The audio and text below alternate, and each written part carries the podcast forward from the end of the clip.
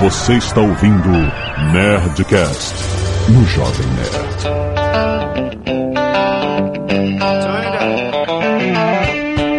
Nada, nada, nada, nerds! Aqui é o Jovem Nerd, como o senhor K disse, milhões! Gastamos milhões! Olá, meu amor, tudo bem? Aqui é a senhora Jovem Nerd e o dólar caiu, o brasileiro subiu! É, é verdade. Olá, pessoas. Aqui é o Sr. Caio. Eu gostaria de dizer que fiscal da alfândega é que nem cavalo. Ele sente o seu medo.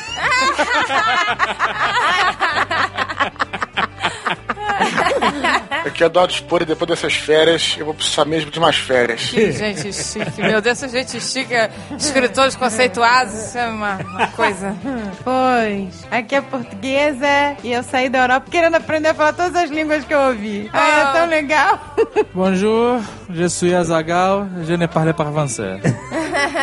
Olha só. É isso aí, estamos aqui pra contar como foram as férias Nerd Tour 2011. Nada mais. Pois. E-mails. Canelada.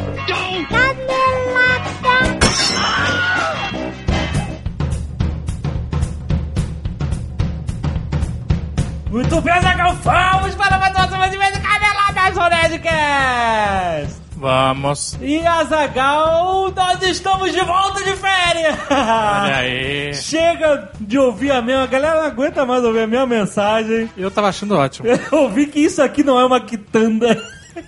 O mês inteiro a mesma gravação, mas agora estamos de volta, já com muitas novidades, Azagal. Sim. O que temos? Semana que vem, galera de São Paulo, estaremos mais uma vez no Festival YouPix, Sim. dessa vez com grande estilo.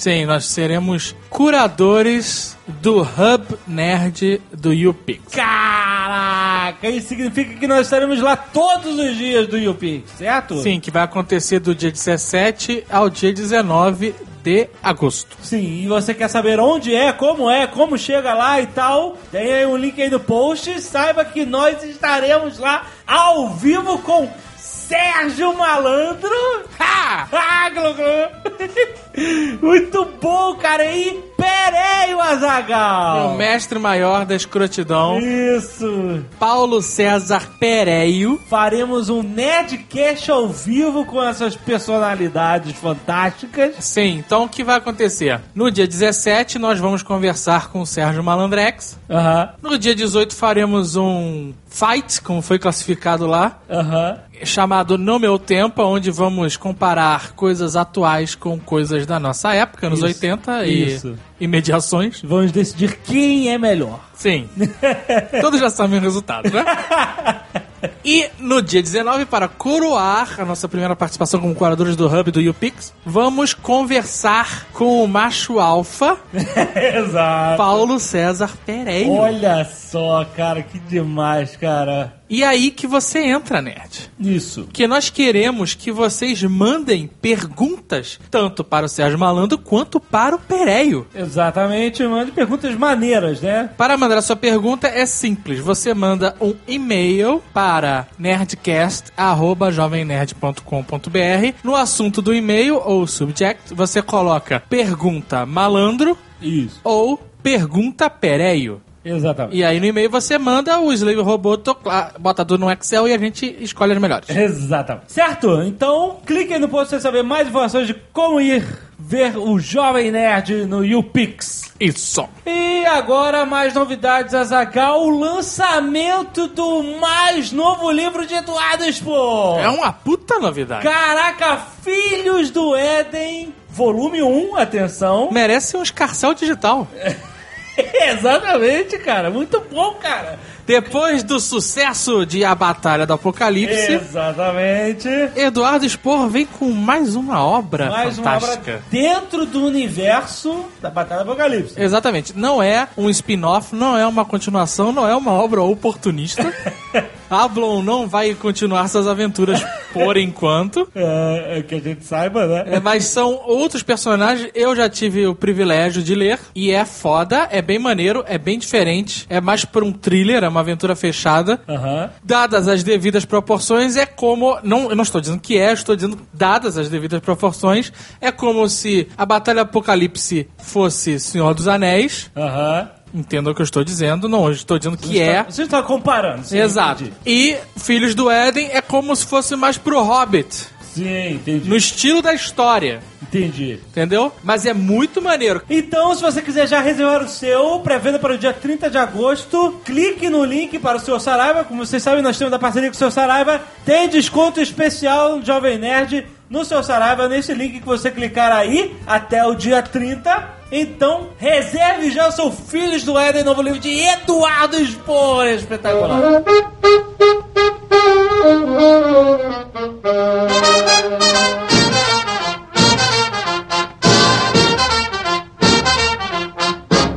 E se você não quiser ouvir o feedback geral dos últimos Nerdcasts de férias e do último Nerdcast sobre fotografia, Sim. você pode pular para 16 minutos e 53 segundos. Isto aqui não é uma quitanda. Muito bem, muitos e muitos e muitos e-mails sobre os últimos quatro Nerdcasts. Não dá pra ler tudo porque a gente tava de férias, mas basicamente, Gilly Lubeck envia o link com os clichês fotográficos de cidades turísticas e sobre o último Nerdcast, profissão fotógrafo. Mas faltaram alguns clichês nesse post. Faltaram? Por exemplo, faltou a pessoa segurando a pirâmide invertida no Louvre. Segurando agora tem É, isso? tem, isso? é clássico já. Ó, tem a galera no, no, no Abbey Road lá no. Tem vários, tem vários Beatles. legais, né? É, tem o cara tem- sentado na pedra, tem... Ah, segurando a torre de Pisa, essa Isso. clássica. Ah, De, de braço aberto na frente do Cristo. Olha aí. Olha, essa beijando a, esfinge eu não, não conhecia. Aí, já vem, né? Essa aqui Maneira. também é maneira, ó. Ah, o dedinho segurando o Taj Mahal, que maneiro. E a metalinguagem que tem, né? Do Tem o outro cara... cara... tirando. Muito bom, então cliquei pra você ver é, as fotos que, clichês que você tem que tirar quando você visitar esses lugares. E Felipe Pires manda o resultado de sua lente macro improvisada. Como é que é uma lente macro improvisada? Acho que ele usou, misturou algumas lentes, sei lá, e fez uma Ele lente. misturou várias lentes? E filtros, né? Ele pegou uma lente, pegou as lentes de binóculo juntas, a capa de borracha do binóculo, fez uma gambiarra. Olha aí. Ele fez uma gambiarra com lentes de binóculo, uma borracha e uma lente antiga. E funciona, olha lá, as fotos maneiríssimas. Ficaram fodas. Ó. Parabéns. Você pode comprar uma lente macro também. Também, é bem fácil. Facilita. Muitos nerds mandaram o link da tirinha do blog Um Sábado Qualquer, que é muito foda, inclusive. E a tirinha é baseada no Nerdcast de mitologia nórdica. É mesmo ou foi uma coincidência? É mesmo, tá escrito lá. Ah, é mesmo? Tá cheio. Ah, então. E também envia um vídeo da Saga of Bjorn, cara, é uma animação muito maneira, cara. também sobre o mesmo tema de Nerdcast. Muito legal o Viking querendo ir pro Valhalla, cara, coitado. Sofreu. Veja, veja aí. Marcos Guilherme envia sua homenagem ao Jovem Nerd no jogo Minecraft. Ok. Olha lá, ele fez os nerdinhos com aqueles bloquinhos do Minecraft. Então tá bom. Dá um trabalho isso, cara. Dá. Trabalhar também dá trabalho. Só que dá mais resultado. Ai, ai, vamos lá. Primeiro e-mail, Vinícius, 27 anos, fotógrafo 360 graus, Blumenau, Santa Catarina. Quem que é o fotógrafo 360 graus? Porra, se não for autoexplicativo isso. Ah, tá, porque ele, ele vai, ele, ele tira fotos. Se ele fosse fotógrafo ginecológico, você acha que seria o Ah, quê? eu- ah, entendi. Ele tira fotos de 360. É claro que sendo fotógrafo e sabendo quem são as três figuras convidadas pro Nerdcast, diga-se de passagem que são fotógrafos excepcionais, minha reação a abrir a página do Jovem Nerd não poderia ser outra senão: Caraca, que massa! Certo.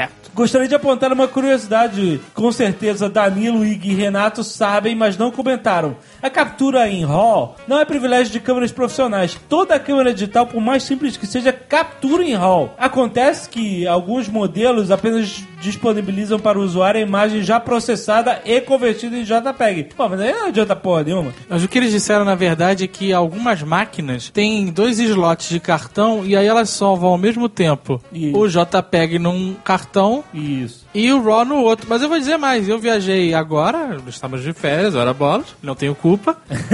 e eu levei minha máquina e ela salva tanto a foto JPEG quanto a foto RAW, se eu quiser. Sim. Mas aí tu vai ocupar mais rápido, tu, né? Vai lotar mais rápido o teu cartão. É por isso que eu comprei um cartão caprichado.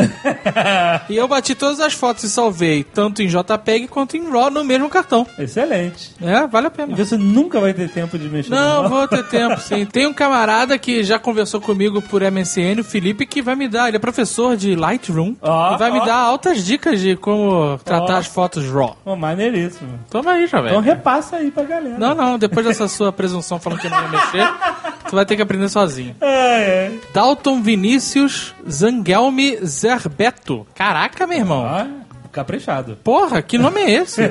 25 anos, fotógrafo, videomaker e publicitário. Tá caindo naquela categoria Qual categoria? que diz se você faz muita coisa. não, não, não, não, deixa o cara. Mas fotógrafo e videomaker tá, ali, trabalhando né? Com publicidade, né? Tá, beleza. Vamos, vamos acreditar nisso. Aham. Sou fotógrafo profissional desde que me vim para este mundo. Este time tá esquisito. Tudo que sei sobre fotografia sei por meio de meu pai, que aprendeu pelo meu avô, que aprendeu com o pai dele. Olha. Vai dizer que a família Zangelmi Zerbeto é inventora da máquina fotográfica. É, é, exatamente, desde o início. Ou seja, meu bisavô já era fotógrafo. No caso, eu sou a quarta geração de fotógrafos da família. Ou seja, corre nas veias o sangue do fotógrafo. Caraca, o filho do Dalton tem uma responsabilidade foda, né? Se ele tiver um filho ou se ele tem um filho. Se você quiser ser modelo. É. Não que seja uma canelada, mas discordo de muitas coisas ditas nesse Nerdcast. Por exemplo, faculdade de fotografia. Vou tentar explicar da melhor forma a minha visão sobre o assunto. No caso, quando se vai fazer uma reportagem, eventos, um book ou um still, fotos de produtos para catálogos, ninguém lhe pede onde está seu diploma de fotógrafo. É, Acho que ninguém pede nunca, né? Há uma discussão muito grande na área se o fotógrafo é técnica ou arte. Ou seja, se for técnica, pode ser ensinado e se for arte, poderá ser um dom. Acredito que a fotografia seja. Eu não sei onde esse cara quer chegar. Porque no programa tinha pessoas que aprenderam e dão aula e tem pessoas que aprenderam na marra. Então, é isso aí. Ele tá querendo falar o quê? Ele Quer- não fez faculdade de fotografia, ele quer defender que ele tá certo. Mas você tá certo. Você não tá errado em não fazer fotografia. Mas quem faz também não tá errado de fazer. Também, exato. Uma coisa que não foi dita é que o negativo ainda hoje tem bem mais qualidade do que uma câmera digital, já que o limite de tamanho da imagem final ampliada é bem maior do que os limites da câmera aproximadamente 25 megapixels. Ou seja, a câmera comum de filme tem mais qualidade que uma câmera digital, mas tá aí. Se você for imprimir uma parada do tamanho do Empire State Building, eu acho que isso talvez faça diferença. É, se for fazer um filme, filmar o Batman no IMAX, o cara vai É, mas, pô, imprimir cara. no IMAX de 70mm lá. Aí, beleza, mas porra, né? Tá das limites. Já deve existir uma câmera que supera, mas eles não lançaram ainda porque eles vão lançando aos poucos. Eles estão segurando a câmera que é melhor que Co- Pô, mas isso, se você tem alguma dúvida? Aí ele diz aqui, a fotografia está mudando muito rápido. O cara tá saudosista pra caralho. É porque, entendeu? Quatro gerações. É. Entendeu? Está praticamente casada com a informática, a tecnologia. É, assim como tudo no mundo hoje, né? Casamento que todos querem fotografar, todo mundo quer. Ficou mais acessível, mais barato, mais rápido. E quem diga que piorou, outros dizem que melhorou. Como estamos no ramo há, por que não, séculos, sabemos que está dobrando a cada seis meses. Acho, dobrando o quê? Dobrando o uh, número de pessoas fotografando, número de fotógrafos. Não sei, ele não disse. Dobra, alguma coisa tá dobrando a cada seis meses. Acho que esse novo mundo está oferecendo uma visão diferente sobre ela mesma. A fotografia em si está mudando e o modo de fotografar também. E ao invés de fechar as portas, está abrindo portas. Por exemplo, esse cara tá loucaço, meu irmão. O cara andou tirando aqueles químicos pra valer. Tem que, ele deve ter um laboratório ainda que ele revela filme pra, pra fazer outdoor, não sei. E ele tá. Tem que ver a ventilação aí do teu laboratório, maluco. Ele diz aqui: o laboratório dele foi desmontado, mas ainda hoje tem um espaço de sobra para meu estúdio de produções fotográficas e audiovisuais. O que não vale é ficar parado, a fotografia tem sempre algo novo a oferecer. Cara, esse e-mail foi o famoso falou, falou e não disse nada. Ah, tá beleza, Minha valeu. opinião do fotógrafo está mudando aí. Tá, tá ótimo. Tá, tá mudando, mas tá tudo igual no final. a gente voltou de férias e tá valendo, vai. Mariana Sillinger, 28 anos, ex-consultora de processos, atual fotógrafa. Niterói. Rio de Janeiro. Olha aí. Sim, larguei uma carreira no mundo corporativo para ser freela em fotografia. E não me arrependo em nada. Parabéns, próximo.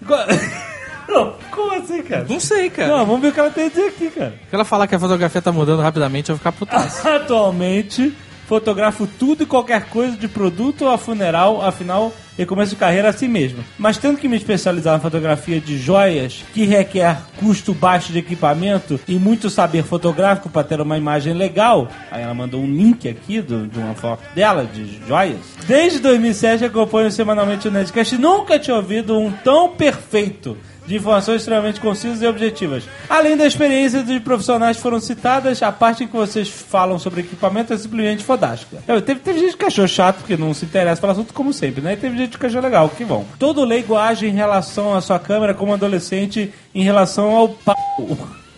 que isso, cara? Tá ótimo. Esse- esses e-mails estão caprichados. Quanto maior, melhor. Eu estou cansada de explicar que isso é uma falácia que todos me perguntam sobre equipamentos, pois tenho a minha opinião dos colaboradores da Stanscast. Faz uma boa foto não é a câmera, mas o olhar por trás dela. Poético ou clichê, não importa. É a máxima da fotografia. A partir de agora nem respondo mais. Apenas envio o link para ouvirem o Nerdcast. A parte em que citam sobre a formação em fotografia é exatamente o que eu penso e batalho para disseminar entre os colegas de profissão. Ter experiências, viverem experiências de outras áreas, com certeza abre possibilidades maiores para fotos incríveis do que passar dois anos e meio estudando como regular uma câmera. Ir a exposições, analisar fotos de outras pessoas, ter conhecimento de pós-produção e arte com certeza possibilitarão imprimir imagens muito melhores. Excelente, então vamos todos para as ruas queimar as faculdades de fotografia. Esse foi o famoso disse, falou, falou e disse exatamente o que a gente disse. né? É, exatamente, vocês não disseram nada. Não, mas ela tava empolgada, era isso. É, mas os e-mails vocês não acrescentaram porra nenhuma. Que é isso? A galera tava sentindo falta da leitura de e-mails, dessa interatividade. Tá, mas hoje eles talvez falando realmente não fazia tanta falta assim, né? Mas vamos lá, vamos contar como foi a outra viagem. Estamos chegando, tá- tudo é festa hoje. Que da festa.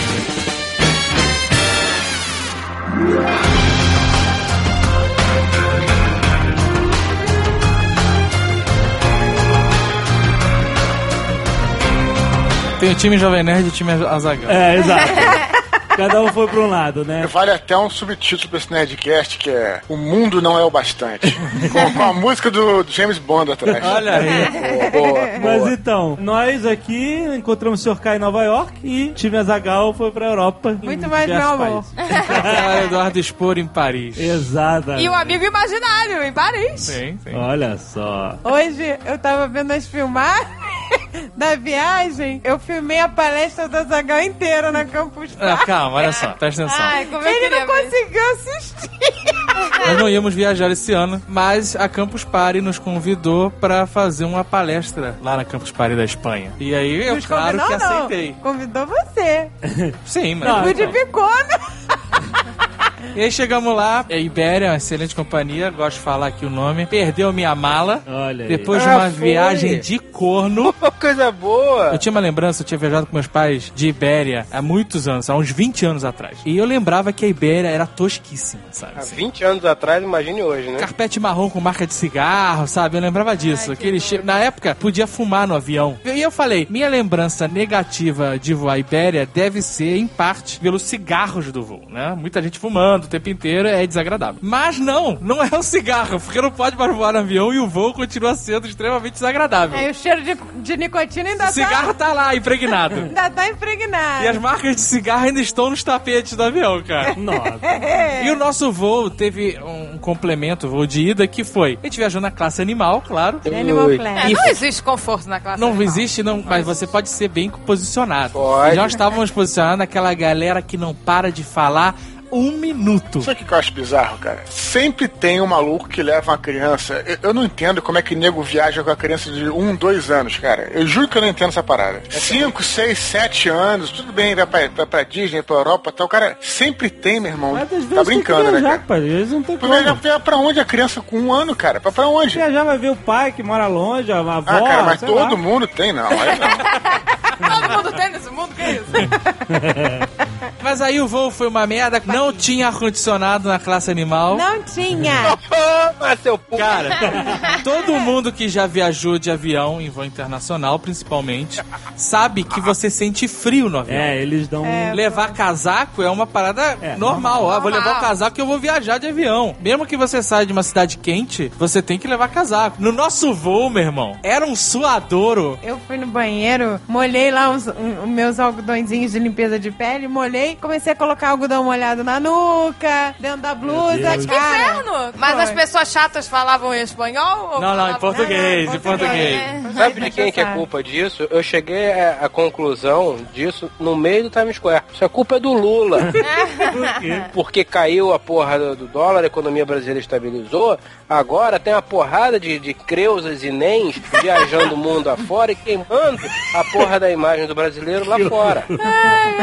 Crianças Isso é e foda. nem. Foda. Nem. Mas o povo, deixa o povo viajar. O povo é uma merda. O povo é uma merda. Deixa o povo ser feliz. O povo tem que ser feliz. O problema é o povo ser feliz atrapalhando o resto da galera. Isso é sacanagem. E sabe quando você embarca e você tem aquele sentimento de minha mala não vai chegar? Ai, gente, isso é horrível. Isso é horrível. Eu saí do Brasil com um sentimento esquisito que minha mala não ia chegar junto comigo. Ah, isso atrai, sabia? É isso que atrai. O nome do sentimento, o nome desse sentimento é previsão ou bom senso. Era mais bom senso, porque peguei um voo de Curitiba até São Paulo. Aí cheguei em São Paulo, peguei um voo da Ibéria até Madrid. E depois em Madrid eu peguei um voo da Ibéria até Valência. Não ia dar certo, né? Ô, gente, mas eu não entendo, não consigo entender. Como é que uma mala não chega? Você tem etiqueta lá, tudo bonitinho. Porque a mala não tem fazem. perna, então ela não, não tem vontade própria. Ela vai numa Se ela tivesse, ela iria sozinha pro avião. Mas aí eu cheguei em Valência e aí, cara, foi engraçado porque é, a gente foi num voo grande, internacional pra Madrid, e no aviãozinho que a gente pegou pra Valência era um voo bem pequeno, né? Cara, era muito pequeno. Tipo teco-teco. Era tipo o É, a escada. Deus, foi a primeira vez que eu fui num avião que a porta é a escada. Olha É, desci a porta gente, escadinha. é, Indiana? Jones, sei lá. Que... Tá, tá, tá, Ah, foi ótimo, foi Indiana ótimo. Jones. O avião é tão pequenininho, tem motor de fusca, sei lá, não faz barulho nenhum, cara. E não cabe mala nenhuma, por isso a Não, mala ca- a não minha mochila, a minha mochila, que é mochila de dwarf pra viagem, ela não coube no compartimento de bagagem dentro do avião. O, o piloto teve que botar no bagageiro, E é igual o ônibus. sabe como é que é? Uma O rodoviária. piloto chega lá. É Deixa igual. eu botar aqui no bagageiro. O piloto que saiu pra, pra, É. tirar. Caraca, Excelente. É. que rodoviária. Chegamos lá em Valência, que é uma cidade fantástica, inclusive. A esteira começou, sabe? Ligaram a esteira. Passaram quatro malas, desligaram a esteira. Ai, que Foi assim horror. Caraca. A esteira não chegou a dar uma volta Não, completa. não Aí eu olhei pra André e falei: Nossa mala não chegou. E isso porque a gente passou a noite toda suando que nem porcos. animais. Estavam cheirosinhos? né? E não tinha peça de Ah, roupa meu sobressalente, cabelo nada. tava colado na cabeça. Meu Ai, Deus. gente, que horror. Puta, a sorte, entre aspas, foi que a galera da Campus Party tava esperando a gente e ajudaram a gente lá com a Ibéria pra localizar a mala e ficaram ligando e tal. Mas gente eu passei dois dias sem mala. Aí a gente teve que comprar roupa pra poder sair, né, e tal. Aí deixaram a gente num shopping, que eu juro que eu achei que eu tava em Vilar dos Foi, Teles. foi. No Braz, sei Foi lá. Valência Madureira Shopping. Caraca. Tinha uma C&A, tinha uma C&A no shopping. Que Aí eu falei, vamos comprar aqui na C&A, que é baratinho, a gente não gasta o dinheiro da viagem. É. Cara, todas as roupas horrorosas. O vestiário fedia CC. Nossa. Eu não tava aguentando ficar... Ah, mas esse pessoal na Europa não toma banho, não, hein? eu falei, olha só, não vou experimentar não, compra isso aí mesmo, vambora. Aí compramos qualquer roupa. Eu falei, eu tenho esperança que minha mala chegue e eu não vou comprar calça, eu vou comprar só uma camisa apertada mesmo. Não, comprou um kit cueca, cueca, meia. um kit meia. Aí a mulher do hotel falou: Olha, chegaram suas malas. Eu, puta, fiquei todo feliz. Falei: Só um dia? Desci pra pegar a mala da portuguesa e uma outra mala genérica. que eles mandaram errado pro hotel. Ai, meu Deus! Aí, olha, essa mala não é minha, só a outra. Aí liguei pra Campus Party, eles ligaram pra Iber e tal. E aí eu passei mais um dia sem roupa. Mas você fez igual nos filmes? Abriu a mala genérica e tinha chicote, Não, não. calcinhas Não, mastigáveis? Não tinha nem como abrir. Falei, porra, pelo menos a portuguesa tá com as roupas dela e tal, mais fácil. E né? o Aí no- secador, não é? O secador. Não, não levei. Não levou o secador? comprou lá, Não. comprou lá. Ah, Até metade da viagem não tinha nem secador nem escova de cabelo. meu Deus, gente, deixa Porque não vendia escova de Não cabelo vende na na Espanha. Espanha, Nunca vi. Só vendia pente. As espanholas só usam coque, são todas dançarinas flamencas. Now boarding final call. A Campus? Party foi uma beleza. Foi vergonha alheia? Ai, meu Caraca, Deus. cara. Primeiro que foi assim, é uma sensação horrível. A Zagal vai dar uma palestra, não tinha ninguém pra assistir. Tinha um, melhor ainda. Tinha um fã, tinha um fã. Aí apareceu um fã brasileiro, o Lucas, né? Isso. Que depois encontrou a gente em Barcelona e fez um tour com a gente. E uns genéricos lá. Que... Mas tinha o quê? Umas 10 pessoas? 20? 10, 10. Ah, que bom, pessoas. gente. Melhor ainda, a pessoa fica mais solta. Cara, mas é horrível. Onde Parece um fiasco, né? Que fiasco. Ele fica com essa merda de falar portanhol. Eu falo, eu falo português. Nego tem que me entender. Ele não, fica com essa merda de falar portanhol. Eu sou um Chegou- cara esforçado, eu quero Chegou me na hora o comunicar. cara, você fala bem espanhol, pode dar palestra em espanhol. Em espanhol. Mas você sabia que se botar um sotaque eles entendem melhor? Eu não sei o que é. Não entendem, não. A gente que fica nessa ilusão que não tá entendendo. É, cara, é horrível. O, o Azagal falou português e botou um sotaque e achou que tava falando espanhol. Ele falou bate-papo. É um bate-papo entre amigos. Eu falei, cara, nego, não sabe o que é bate-papo. Até que nem o senhor Eve, né, quando foi Argentina. Pega, por favor, a chave do meu quarto.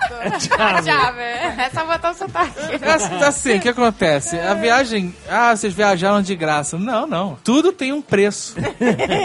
e esse foi o preço da viagem, cara. Nossa, o Azagal tava travadaço, sem jeito, mandou lembrança. Tava, Por favor, tava. eu quero ver esse vídeo, por Aliás, favor. vai, não tava sem jeito, não. O sem jeito ficou com tanta vergonha que foi embora e nem mandou lembrança, sabe qual é? Aí depois, foi só isso. Aí os caras, acabou a palestra vexatória? Vamos para o Brands and Mustaches.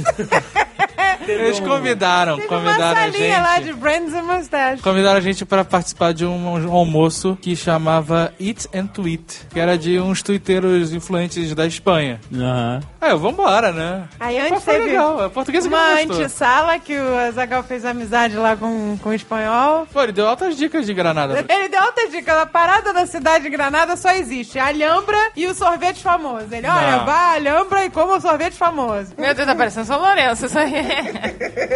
Você tem que comer o doce de leite, hein? Aí o Azagal começou a conversar com o cara. Tinha umas batatas fritas num pote, no outro mais azeitonas. E não tinha palito pra pegar azeitona. Ai, que E nojo. azeitona dentro da água. Ai, que nojo. Azagal Mas na Espanha não se mão. usa palito, na Espanha não tem Meteu a essa. mão no pote Ah, que e arrancou as azeitonas. Ah, eu tô- falei, tô vivo Olha aí e a feliz. azeitona da... Tá parecendo o Sr. K, né, azeitona Sr. da K? salmonela. Sr. K riscou tudo, não vai. Eu só quero ver a banquinha de rua mais trash possível. Ele fala, é agora. Eu vou almoçar agora. Aquela salsicha que fica né, naquele, naquele Ah, negócio girando. Parecendo um cocôzinho Tava girando. bom. Essa mesmo. Tava bom. Aquele kebab de cordeiro tava bom pra cacete. Mas o Sr. K tem uma, uma observação que é... Pertinente. Pertinente, muito obrigada. Que eles são honestos. Eles estão te mostrando. Ah, sim. É, Você tá vendo essa merda aqui?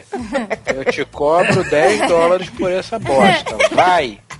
É honesto, não Tá tá, não tá lá, no- na cozinha, lá escondido. Não, é ali na tua cara. É, é, você tá vendo ali. Não, eu acho que isso é melhor do que as cozinhas né, que devem ser, né? As cozinhas de Nova York. Sem dúvida. É, porque as cozinhas estão lá dentro, cheias de rato, barata. Ali não tem rato, não tem barata, não tem nada. Pois é. Vamos parar pra isso. Se for falar, pensar em cozinha, meu irmão, tu nem come, cara. Tu não come lugar nenhum. Em Paris, o nosso cozinheiro lá, que era o dono do restaurante, tava caindo na porrada com o cara, Que? virava a bisteca, dava um soco no maluco. Paris tem uma noite que acaba cedo, engraçado. É, né? Diferente da Espanha. vi isso. Totalmente diferente, totalmente E a diferente. gente achou um restaurante aberto, um bistrô, entrou e pediu lá quatro filé com fritas, que era entrecote. É, Entrecote. Filé Bife com com fritas fri- é entrecote. A gente escuta uma gritaria foda em francês. E daqui a isso? pouco sai um cara lá de dentro, mas todo rasgado, e o dono do Todo. restaurante empurrando ele. Meu Deus. Cara bebom, Ah, cara é bebom. E vem em seguida o nosso bife. Como tava acabando, quem fez o nosso prato foi o dono do restaurante. Tava pra ver, tinha uma portinha aberta e o cara tava fazendo ali. E o maluco entrou de uma de querer brigar com o dono do restaurante. O cara descia, o cara fazendo o bife parava, dava um soco no cara, o cara caía no chão, aí voltava. No final, o cara batia na carne e batia no cara, sabe? Bati o bife na cara do. no cara. É por isso que tava tão bom, né? Ai, que nojo.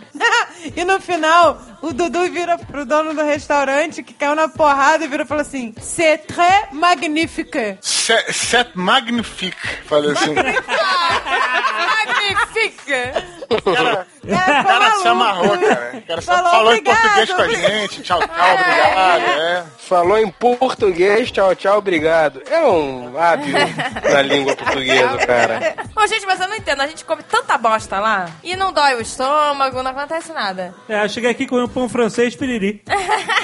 Não entendi nada. É verdade. Como? Que foi? É. Mas, cara, é porque você tá no modo viagem. E no modo viagem, você não tem tempo pra ter nada. Exato, Você tem- Eu acho que é, Porque na Espanha, os restaurantes são decorados com presunto. Não, é O parede cara não tem decoração, não. Vamos pro restaurante, vamos. O que que a gente bota nas paredes? Presunto. E no teto? Presunto. Cara, Porco morto, né? sério. Açougue, né? É como se É um tivesse... monte de patinha pendurada. Aquelas patinhas, sei, sei. É, aquelas coxas, aquelas A colchões. cada né? quatro partidas. E, cara, e tá lá o presunto pendurado e você pede, ah, vê aí um pouquinho de uma porção de Ramon, o cara tira o presunto do teto, corta e bota no teto de novo. O cara vai lá e corta o cadáver do bicho que tá ali em cima há meses e te dá a carne crua. Ah, Na Espanha existe a cultura do Ramon. Todos os lugares são decorados com presunto. Até nas casas mais chiques, em algum lugar tem um presunto pendurado. Tem um presunto, né? Tem um pedaço de porco morto na sala. Um- uma, uma peça de pata negra aqui no Brasil custa pra mais de 1.500 reais. Muito mais. Na Espanha, custa 50 euros. A pata inteira. Cara, eu, te- eu assim, eu, eu trouxe, eu fiz um, um contrabando de chouriço, eu trouxe, eu trouxe bastante carne legal pro Brasil Tá nessa viagem. maluco, tá maluco. Trouxe Eu uma mala fiquei, de chouriço. eu fiquei com vontade de trazer uma pata negra, botar numa mala de violão.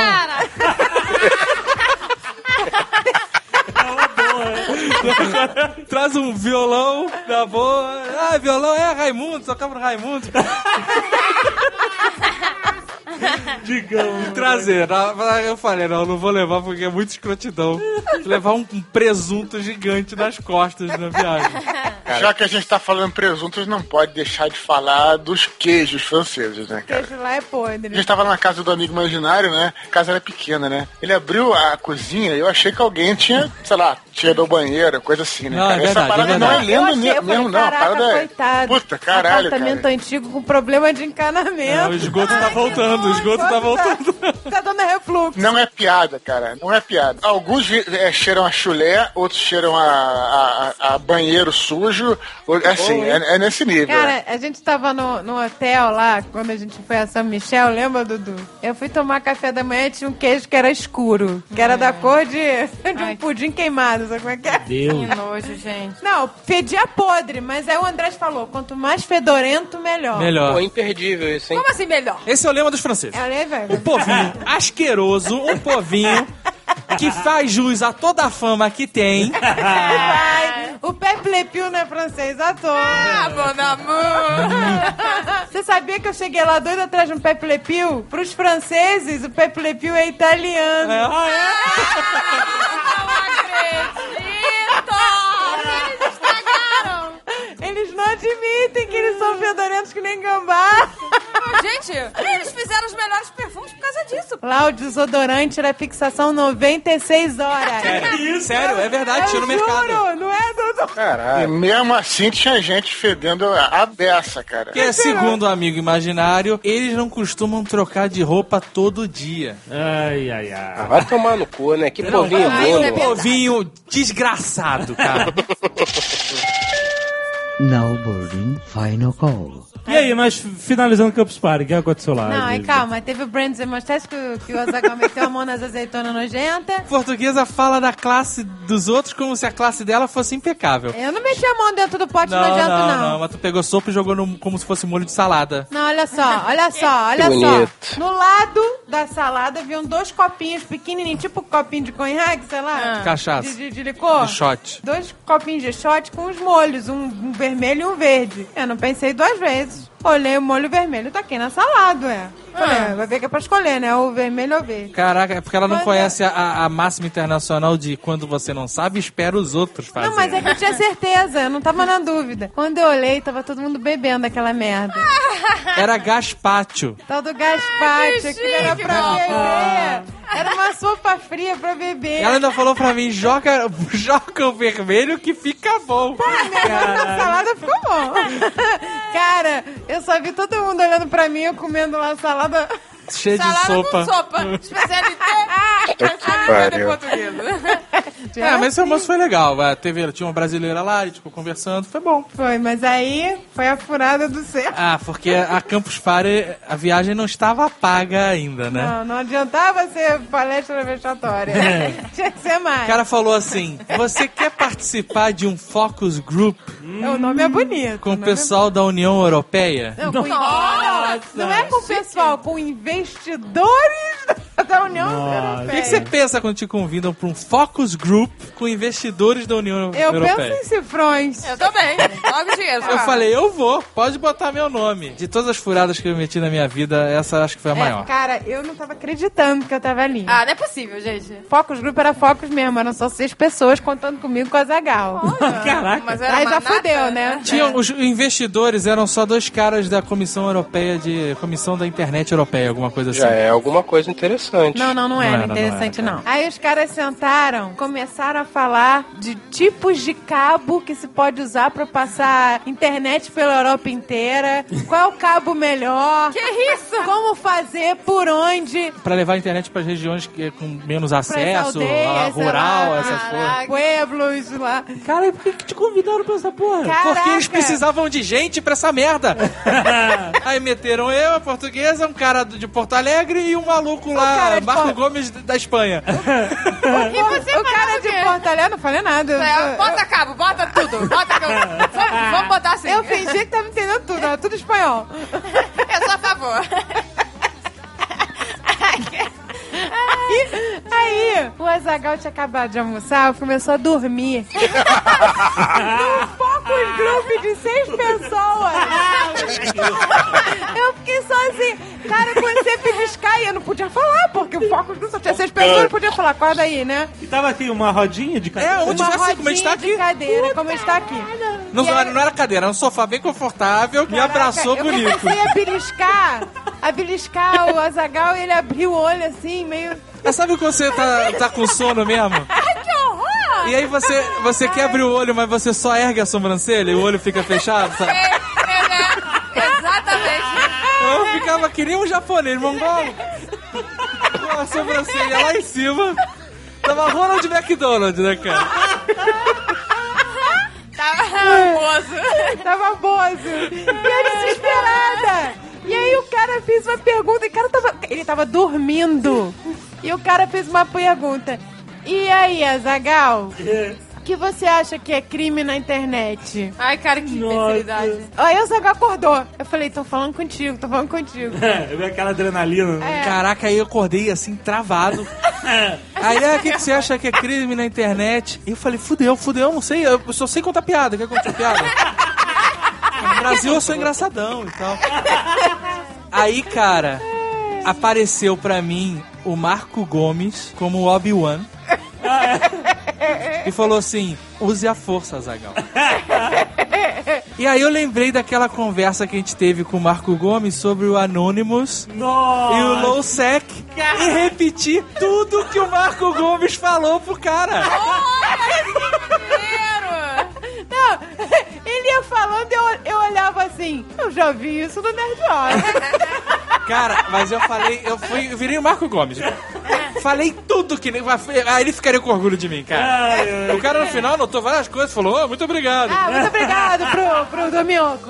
E teve uma hora que foi a esperança da gente fugir. Eu queria fugir dali. Eu queria fugir muito. Ah, não aguentava mais também. Aí eu- Já tá pago, já tá pago. Aí o brasileiro virou e falou assim: vou ter que ir embora que eu vou dar uma palestra. Aí eu falei, eu vou assistir. Ah, boa. E o Zagal falou, eu também. Os caras não deixaram. Falaram assim: não, não, vocês têm que ficar, ainda não terminou. Os caras mandaram essa? Mandaram. Mas deixaram o Mandaram. outro sair. Cara, eu comecei a rir de nervoso. Que eu tive uma crise de rir. Gente, que maluco. Porque eu queria ir embora, sabe? O, que o brasileiro indo embora, os caras mandando eu ficar pra ser castigo. Sabe? Não, você fica. Gente, eu tive uma crise de riso, comecei a rir. Que isso, gente? Aí eu comecei a fingir que eu tava rindo, que tava caindo os cartazes da parede toda hora, né? Ai, meu Deus. Aí eu falei, olha aí a União Europeia caindo toda hora. Alguém segura a União Europeia. E comecei Gente, que um pesadelo. Foi horrível, foi horrível. Eu queria fugir dali. É, a gente não teve nenhuma furada dessas, né? Não. Não, não tivemos furadas. Mas vocês assim. estavam de férias, né? Mas só trabalho. Ah, A gente já, já trabalha, afinal de contas.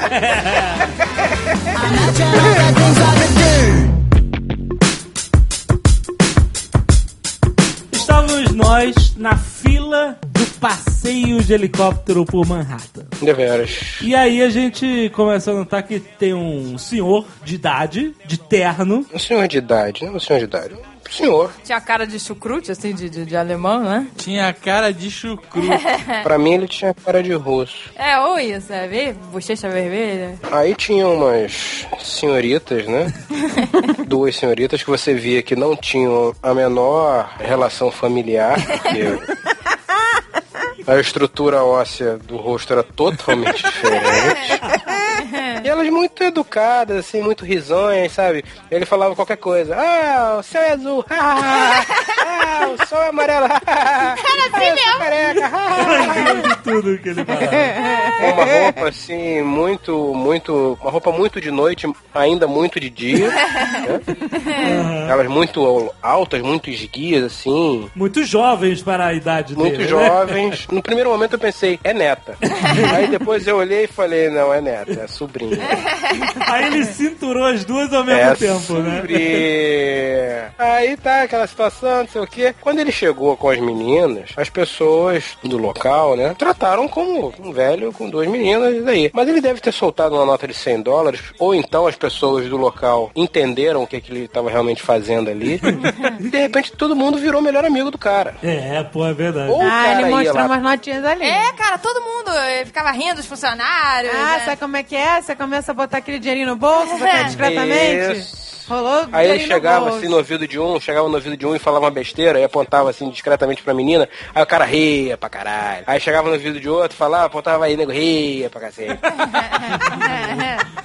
Eu não entendo, cara, um ambiente familiar, cheio de gente, né, com a família pra passear de qualquer Criança. Câmera no pescoço, E né? o cara me inventou de ir Duas, com duas sei lá. putas espacial de, de helicóptero. Mas o cara tá no direito Poxa, dele, pô. Não. Puta, não. O cara com puta só pode passear de limusine. De helicóptero não pode. Mas O cara tem um ideia fetiche, né? Porque duas, duas russas, sei lá. Putas, não.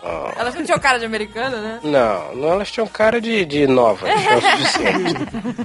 Mas o que que o velho vai fazer no helicóptero com as duas russas? acha? sei lá? Ah, minha filha. Eu posso te falar uma série de coisas que o velho vai fazer com ela no helicóptero. O passeio durava eh, 10 minutos. Mas pro velho é mais do que suficiente. 10 minutos é muito tempo. É, até pros jovens, mas... Na verdade, aquilo ali foi um dinheiro gasto, muito mal gasto. Porque no barato ele botou 500 dólares ali pra viajar. Por que que foi mal gasto? Porque foi uma família de americanos com ele. Ah, então fudeu tudo. E fudeu, meu irmão. O cara botou 500 dólares pra viajar com os profissionais, pensando que ia fazer uma mega suruba sobre Nova York. E tinha lá três criancinhas e o sobrinho de não sei quem, nego gritando. É, é, a gente tava com medo do brasileiro com seus dois filhos que iam entrar na nossa frente e falou assim, ó, corre todo mundo pra janela, hein? Aí eu- Aí eu cheguei pro brasileiro e falei assim, olha, oi senhor, tudo bem? Brasileiro, né? Coisa. Tudo bem, seu filho da puta? Tudo bom? Vamos combinar o seguinte, de no seu grupo dois pegam a janela e no meu grupo dois pegam a janela. Aí ele fez uma cara de cu. Falou assim. "Tu, Eu, eu Não. já fui nesse passeio, eu não preciso ir na janela. Ele tava com três crianças, né? Não falou dos outros. Acabou que no helicóptero que cabia seis pessoas, viajamos só nós quatro, com conforto total. Olha, quase que vocês viajam com, a- com as prostitutas e com o velho, hein? Ai, meu Deus. Aí ia ter mais história pra contar nesse Nerdcast. muito mais. Não, o melhor foram esses dois aqui, na Times Square, lá em Nova York, só fica fugido quem quer. Se você acabou o seu dinheiro, você pode botar sua calcinha, um violão e ir para a Times Square. Tem As pessoas te dão dinheiro. E não precisa ser gostosa. Pelada não. A gente viu lá peitos caídos, né? Velhas e tal. E... Pelada? As fotos que nós temos, que eu tenho, que aparece inclusive o Jovem Nerd, a menina estava só com a calcinha e um tufo de pentelho saindo pro lado. Caraca! E veja bem, hein? E veja bem, ela era original lá, Noruegas, etc. Porque o tufo de pentelhos era laranja. E aí ela tava sem, sem sutiã, né? De peito de fora, pintada. Era tipo uma estátua viva pelada. Não, não. Tenta imaginar o seguinte: um carro de polícia parado no Times Square, um cara que parecia o predador, pelo menos tinha as, as mesmas tranças e o mesmo tamanho, com uma D3 tirando foto, uma câmera de 8 mil dólares, com outra lente de 3 mil dólares, tirando foto, e gritando pras pessoas: espaço! Espaço, porra, eu preciso de espaço! E nessa cena tinha uma menina com corpo de adolescente, de calcinha, com os peitos de fora, pintada da cabeça aos pés. Isso. Entendeu? Ele tava tirando foto da mulher do carro Isso. e tentando não tirar foto das 5 mil pessoas que estavam em volta, tirando foto dos dois. Aquilo vai virar uma propaganda de alguma Exato. E elas não forma. eram gostosas. Eu eu quero saber de quê, né? Eu quero saber de quê. Mas elas eram né, feias, cara. Peito murcho. Porra, que porra é essa? Propaganda de quê? Tô cagando, Agatha. Porra, pornografia de graça no meio do Times Square, cara. Foi isso que eles falaram no dia. Ficaram... Eu tô andando no meio do Times Square, tem uma mulher de calcinha com os peitos fora. De dia, cara, de dia. Porra, mamãe, papai, filhinho passando. Entendeu? Eu tô, eu tô reclamando, pô. Eu não tô pagando pra ver aquela porra, não tô aí de graça. Teve, teve um upskirt também lá na praça, né, senhor? O senhor K que viu. Admirável, né? A mulher não tava nem aí, cara. A mulher sentou naquela pracinha espetacular da Apple, ligou o iPadzinho, botou no stand, aí começou a falar por vídeo, né, com alguém. Você senta ali depois de andar o dia inteiro, você se sente no sofá de casa. Ela sentou e pô! Perna pro lado, perna pro outro, calcinhão branco de ursinho. E pra quem aí quiser formou ver. uma galera em- na frente dela. Claro. sentada. Disfarçar. Atrás da mulher não tinha, não tinha ninguém sentado. Na frente dela tinha porrada de O mãe. que, que homem adora ver, né? Eu A não sei. calcinha. Eu sei que o Jovem Nerd pegou a câmera. Cara, em Toledo. Lá vem essa história de em Toledo novo. chegou uma brasileira, tava sozinha, né? Posso acompanhando vocês no tour? Que eu tô sozinha? Vamos com a menina super simpática, Ah, boazinha. tá Aí ele tá reclamando porque ele adorou, sabe como é que é? A menina tava com uma micro saia. Ah, pronto. Sabe aquela saia molinha de lambada? Isso, ainda existe essa Ela lambada. tava com um vestidinho assim. Aí a garota, uma escadaria foda pra gente subir. Cara, sem sacanagem, 20 andares de escada. É, eu acho que foi mais. Eu nunca a vi gente tanta subiu escada a na minha cidade vida. inteira de escada. Você podia por dois caminhos, pela direita ou pela esquerda. Eu falei, a direita tinha a visão da cidade toda, né? Porque era na, no penhasco. E a esquerda era só uma escadaria. Aí eu falei, ah, vamos pela direita que a paisagem é mais bonita. Quando a gente chegou lá em cima, tinha uma escada rolante. Do lado esquerdo tinha escada rolando. Ah, não. Ai, Cara, cara, a gente ah, foi Cara, subir. eu cheguei me arrastando Ah, chegou se arrastando, mas ele chegou feliz. Feliz. Porque a brasileira foi na frente, tentando. Ele ficava só lá embaixo. Eu vou, Massagal, sobe. Ele, não, tô cansada. e a menina toda feliz. Vamos, gente, vai. Tentando, pagando bunda. Foi beleza. Ela tinha um bundão. Ali tá. Caraca. Ela tinha um bundão, era bonita. Tá vendo aí, ó? O Zagal disfarça. Ah, o Zagal disfarçou bem, O que era Zagal beleza. ah, gente, em Madrid a gente viu várias pessoas peladas no chafariz. Meu Quê? Deus. Pelado? Né, as pessoas peladas. Ah, no mulher protesto. de peito de fora, Ah, no tá. protesto. Que isso? Aí, e na Espanha, nego começa a protestar, começa a tirar a roupa. Depois, tá vendo? Depois falam do brasileiro. Aquele protesto que tá tendo na Espanha, que o povo ficou puto com o governo, que a Espanha tá na merda, e aí foram acampar. Eram os indignados. Indignados. Foram pra Puerta del Sol, É justamente né, onde a gente tava. do lado do apartamento que a gente tava em Madrid. e aí acamparam lá e, e ficaram semanas E aí, nego acampados. lá. começou a andar pelado Aí, praia. O que acontece? Se o movimento político, social, passa a se tornar com o tempo um movimento hip mendigo. Né? Porque as menino. pessoas políticas sociais estão ali protestando, elas têm que ganhar dinheiro. Então elas começam a ir embora e aí as barracas ficam e aí vão chegando os ripongas, os mendigos e tomando conta Os do... gypsies. Chegam os gypsies. No dia seguinte que a gente chegou em Madrid, a polícia resolveu tirar todo mundo de lá. Com mangueirão, sabe como é que é? Mangueirada, mas tirou na mangueirada. E aí, à noite, a galera quis voltar. Os protestos são legais. O nego vai despejar, por exemplo, uma senhora de 80 anos da casa dela. As pessoas ficam sabendo na internet que vão despejar uma senhorinha. Aí vai todo mundo pra porta dela e não deixam despejarem a senhora, legal. entendeu? Essa Boa. coisa de defender é legal. Mas aí tem nego, como é que o Zagal falou? Que pira foda. Parece aquele aperte o cinto, o piloto subiu no avião, quando começa uma pane, aí uma mulher parece uma mulher de peixe fora. Aí começa a loucura, nego cagando na rua, tomando banho de chafariz. E aí foi engraçado, porque a gente já tava no final da viagem, nos últimos A dois gente dias. resolveu comprar os presentes das crianças no último Claro, dia. pra não ficar carregando, né? É. por Claro, todos os é. bancos, que a gente não ficou parado numa cidade só. E aí, a gente saiu Aí a do gente corte inglês cheio de carregado. sacola e tínhamos que atravessar a Porta do Sol pra chegar no nosso apartamento. E tava lá, a Aquela- Porta do Sol interditada, a polícia fechou todos os E acessos. aí a gente vê uma galera correndo na nossa direção. Ah, meu Deus! Aí eu já tava vendo a cena, que era eu no jornal Telemadrid, Porque tinha um helicóptero sobrevoando, filmando tudo. correndo, tomando mangueirada e porrada da polícia, né? Imagina só isso! A de Zagal tomando sacola. Cheio de sacola do Cheio de jogo. sacola do corte inglês, com camisa de touro, chapéu de toureiro, cara.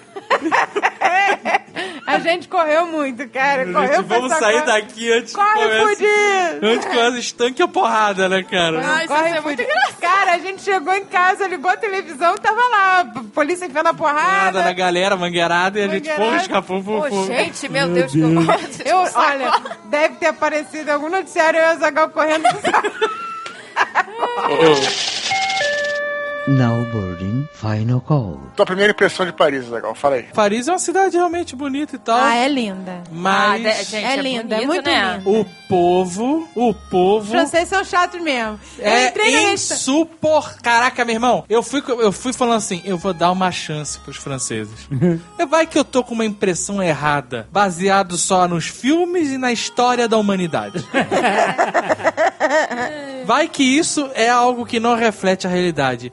Cara, que povinho merda. Calma, Tem a calma. fama mesmo, né? Não, é um povinho são merda. chatos, eles se acham Olha só, que o o garçom, o ga- existe uma, uma, uma tirania dos garçons na França. Todo mundo tem medo dos garçons franceses. Eu não entendo o que, que eles são. Tá falando o quê? Ele tinha cagaço do garçom. É o garçom do Louvre. Eu falo, o cara vai me matar se eu falar alguma coisa errada. É, Porque se o cara. garçom na rua já tem a pafúrdia de te tratar mal, imagina um garçom no Louvre. Sei lá, merda. É, o cara, Não, porra. o garçom chegou, começou a arrumar as coisas na mesa, botava o azeite, botava os pãezinhos, não sei o que, aí ele olhava, não, não, não, não. Aí mudava de local. Inacreditável. Aí arrumava cinco vezes, aí quando ele achou que estava bonito, ele, ui, très bien. Que isso, né? gente? Très bom. Aí... Porra, eu, não, eu falei, não é pra comer nada, é pra deixar porque ele decorou a mesa, não pode tocar no pão nem no Aí eu azeite. deixei migalha cair na mesa, o, o Azaghal ficou, você tá fudida. Caraca, que isso? É de escola, né? O cara vai dar, jogar vinho na tua cara.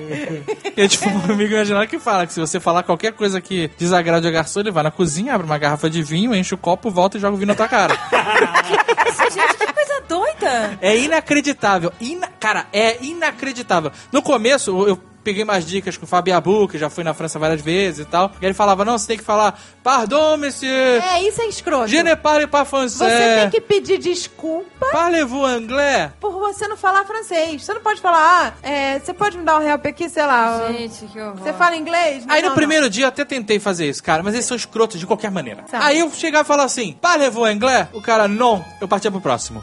parlez-vous anglais? Até eu achar um indiano ou um português que falasse outra língua sem ser aquela merda, aquela língua de biquinho que só falam na França. Tudo bem que eles são escrotos. os garçons e os taxistas Os taxistas também. não aceitam quatro pessoas. Não, ah, não você paga três mais, pessoas. você paga mais pra viajar quatro pessoas no táxi, três atrás, uma na frente. Mas como ele leva o bloquinho e o óculos dele no assento da frente, ele se dar o trabalho de tirar pra você sentar. É verdade. Então ele fala: não, não, não, É, não quero bolha. quatro passageiros, Eu vou só tirar três. meu lenço, minha bolha e meu cigarro daqui. Que ódio, cara. Estranho, né? Que eles são famosos pelo romance e tal. Mas são. Ah, mas vivam se agarrando lá. É uma Vivem. putaria Não. Sem, sem Não, não é precedentes. putaria. Ai, que horror. Caraca, a Olha. gente foi no Jardim do Louvre e cada moita era um francês agarrado mesmo. Ah, mas eles são muito apaixonados. Eu vi senhor de, de idade fazendo carinho na senhorinha e dando Oh. beijinho na mão. Ah. Vi os, os casais apaixonadaços. Se beijando. Eles são, eles são mais apaixonados. Eles são. Delicados com eles mesmos. Não, e depois... eles, eles se agarram no meio da rua, não quer saber. Ah, é ali na farm, ali na farm de Amoedo no carnaval, a jogar. escorre, entendeu? Pelas paredes. A paixão escorre, rapaz. Né? É tudo paixão, de Amoedo. Ah, peraí. O Nerd não achar também ficar com medo de viajar pra França, eu vou te fazer um contraponto. Eu não tive problema nenhum com garçom nem nada, tipo, nem garçom, nem taxista, É nada. porque você é um cara tranquilo, porque o taxista que recusou o táxi pra mim, recusou pra você. Exatamente, essa que é a parada. Você é um cara, você tem que ser um cara tranquilo quando você viaja. Isso, Primeiro é. que você tem que falar na língua local mesmo, isso aí eu aprendi até, eu fui até pra Turquia, vários lugares eu aprendi o mínimo pra você falar, que eu acho que é o que, é o que tem que se fazer Era aqui mesmo. cara. engraçado, o Dudu levava um caderninho com tudo anotado. Os caras chegam aqui achando que você tem obrigação de falar inglês, não é assim, cara, tem que respeitar. Não, mas eu falava bonjour, falava o, Não, mas aí que tá, mas aí que tá básico parada. e o cara era escroto, cara. Mas às vezes, é isso que eu tô dizendo, às vezes é, não é você só falar, cara, é a maneira como você aborda a pessoa. Se aborda, o cara já vê que está de saco cheio, é assim, às vezes um sorriso, uma Ah, coisa. Olha, Não me venha com essa. Eu cheguei no restaurante, a portuguesa foi ao banheiro, aí eu falei, vou pedir um café aqui, uma água, não sei o que lá. Bonjour, monsieur, parlez-vous anglais? Aí o cara, hoje não. Caras são escrotos. É uma cidade que é a, maior a cidade que mais recebe turista no mundo. É. E o cara é um babaca, fala, ah, não vou, hoje não, hoje eu não falo inglês. Pô, Eu não tive essa impressão em lugar nenhum, mas você teve outra. Então cada um tem uma impressão diferente do Tudo lugar. deu uma então, finesse. O Azagal atrai isso. O restaurante não tinha ninguém, tinha seis, sete mesas vazias. Aí, pô, a gente já foi entrando pra sentar. Eu, Eduardo, inclusive, o Nice Gás dos Garçons. o, o amigo imaginário falou assim: não, não, não, não. Tem que esperar ela dizer em que mesa. Ah, vai tomar. É, você não pode entrar aí Tem um sentando, monte não. de mesa vazia, eu tenho que esperar a Tem que garçonete esperar. me dizer que aonde eu vou sentar. Isso, isso eu faço até no Brasil, dependendo do lugar Ah, onde tu eu tô. tava entrando e ia sentar em qualquer lugar, bonitão. O amigo imaginário que te segurou, que senão tu ia tomar esporro lá da, da menina Eu de tava vindo na cara, eu tava Fala. vindo na cara. É, cara, ela ia lá na cozinha, abra- abrir o vinho, voltar com a taça e jogar na tua Quer cara. dizer, você sai daqui, vai pra um outro país, você mesmo, Dave, falou: não, você tem que se adequar ao local. Aí você chega na França e fala, do jeito que você falou: Bonjour, monsieur, parlez-vous anglais? Você acha realmente que o cara vai dizer: Oui, je parle, je parle anglais? Você acha realmente que ele vai ser um doce contigo? Cara, eu vou te falar, eu sou testemunha, cara. A tua cara é pra Mas vem cá, eu não sou obrigado a gostar. Eu não gosto de ser maltratado no Brasil e não vou gostar muito menos nesta terra de covardes. aonde os caras se rendem. Você é- é também é- é, vive irritadinho, achando que todo mundo tem que lamber tua bunda e não é assim. Não, senhora. Já Não, acostumado senhora. no Brasil, né? Eu, eu, minha visão é a seguinte: eu nunca, eu não trato em lugar nenhum do mundo, eu não trato ninguém com falta de respeito. Eu trato educadamente em qualquer lugar que eu vou. Aqui no Brasil, seja na Espanha, seja em qualquer lugar. Eu sempre peço por favor, obrigado pra tudo. Sou uma pessoa educada com as outras pessoas, tá todo mundo muito bem. Não, mas olha só, eu não fui maltratada assim, não. Quando eu cheguei na Espanha, eu são- falei, a gente esteve na França. Aí o cara, "Ah, os franceses são meio esquisitos. Aí eu falei, é, são escrotos. Ele, é isso mesmo, a gente odeia os franceses também. E aí, Ali, ali todo mundo se odeia também, né? Em francês eu odeio inglês, eu odeio espanhol. Paris é o seguinte, eles se acham a melhor cidade do mundo, os mais fodas, os mais cultos, eles se acham. É, isso é um Entendeu? É, Então, não, é um por saco. isso. E eles, eu vou te dizer, é a cidade mais que, que mais recebe visita de turistas no mundo. Eles, as pessoas que moram lá, tá de saco cheio de ter que ser gentil com turista, entendeu? É. se você tá aberto pro turista e tá aceitando o dinheiro do turista, você tem que tratar ele bem. Mas Essa é quando você vai pra França, você já sabe que o, que o francês é esquentadinho, é chatinho. Não, já tem que ir preparado. Então já vai preparado. Relax. A cidade é linda, se come bem, as comidas são gostosas. Eu não comi nada ruim na França. Aí isso é impressionante também. A gente fala de culinária francesa, culinária francesa, às vezes tu acha que tu pega um, um prato, uma receita e faz um prato francês, vai ser. Cara, não é o prato francês, é na França. Porra, tudo tem um Tudo é gosto gostoso. diferente e melhor. É. Impressionante, cara. É o oposto dos Estados Unidos. Enquanto nos Estados Unidos tu come isopor e plástico, na França tu come assim, até os doces, sei lá, são mais gostosos, tudo, É. tudo melhor, assim. Um café que tu toma tem um gosto diferente. Isso realmente os caras caras são, são foda fodas mesmo na cozinha. ponto. Sim, Eles é. são mesmo. Os perfumes deles são os melhores. A cada esquina que se virava tinha alguém tocando uma flauta, tocando violino, tocando um instrumento clássico, gente tocando piano na rua. É a coisa mais linda. A gente não tem vergonha de tocar na rua. É, o Azagal, assim. Acho que você pode até ter tido essa decepção na França e tal, que eu não tive, mas. Não foi uma decepção, foi uma confirmação.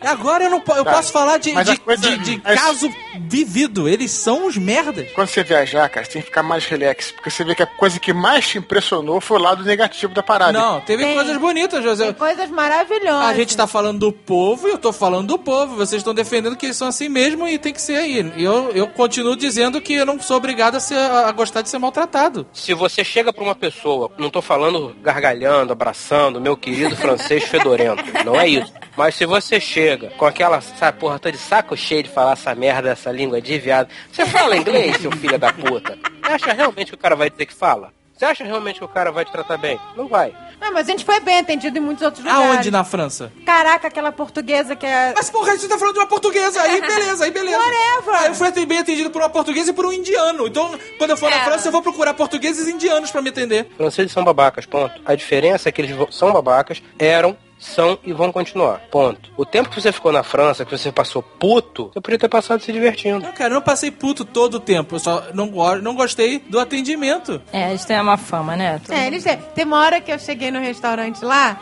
e tinha uma cadeira vazia entre as duas mesas. Ela não, tá, ela não pertencia a nenhuma mesa, ela tava solta. Na hora que a mulher viu que eu ia colocar minha bolsa ali em cima, ela puxou a cadeira Meu pra ela. Deus, que horror! Fez cara feia e puxou a cadeira pra, pra mesa Mas quem dela. puxou? A mulher? A francesa. É, mas não adianta, né? Tem que relevar e... Ah, mas tá divertir, né? Eu é. curti pra caramba. Fui bem tratada por outras pessoas, entendeu? Não foi assim também ruim, não. Ah, a França é uma cidade bonita, mas você vai ser maltratado pelos garçons e pelos taxistas. Espere por isso já. É. Ah, mas eu adorei. A França é bonita.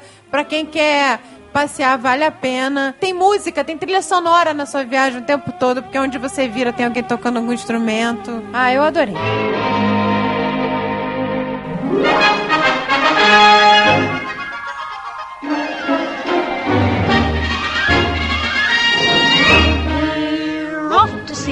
Jackson. Vocês foram na Genebra. Fomos a Genebra. Fazer o quê? Falei, ah, eu vou pra, pra Paris, eu sei que nosso convidado do Nerdcast, Paulo Coelho, ele tem um apartamento em Paris. Então eu passei um, um e-mail pra ele e falei, ó, eu vou a Paris, tal, de repente a gente se encontra aí pra comer uma parada, tomar um café e tal. Ele falou, olha, eu não vou poder ir a Paris esses dias, mas você é meu convidado aqui pra jantar aqui em casa tal, etc.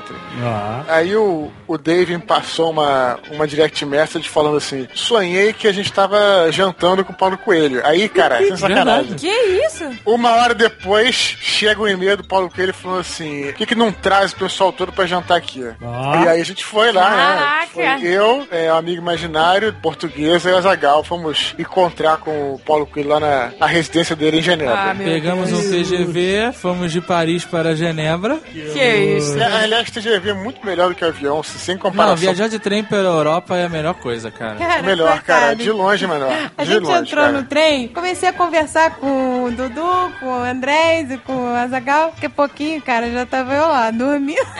que aquele balancinho do trem é impossível. Ah, mas é, cara, isso é pra dormir. Eu, quando eu acordo, tá todo mundo dormindo. Daí eu olho pra janela e vejo aquela visão da Suíça. Aquelas montanhas maravilhosas, cheias de gelo, aquelas coisas. Cara, eu dei um berro. Falei, gente, vocês têm que ver isso! Olha o que a gente tá perdendo! Meu Deus, gente, Porque é maravilhoso. Eu sempre falo que vou, quero ir acordada no trem pra É. ver a paisagem, mas Pra não ver as consigo. montanhas. Coitados, eles estavam dormindo, acordaram, se tremilicando. Ah, porque a portuguesa fala bem mais... Gente! Gente, olha que lindo! É. Vocês vão perder!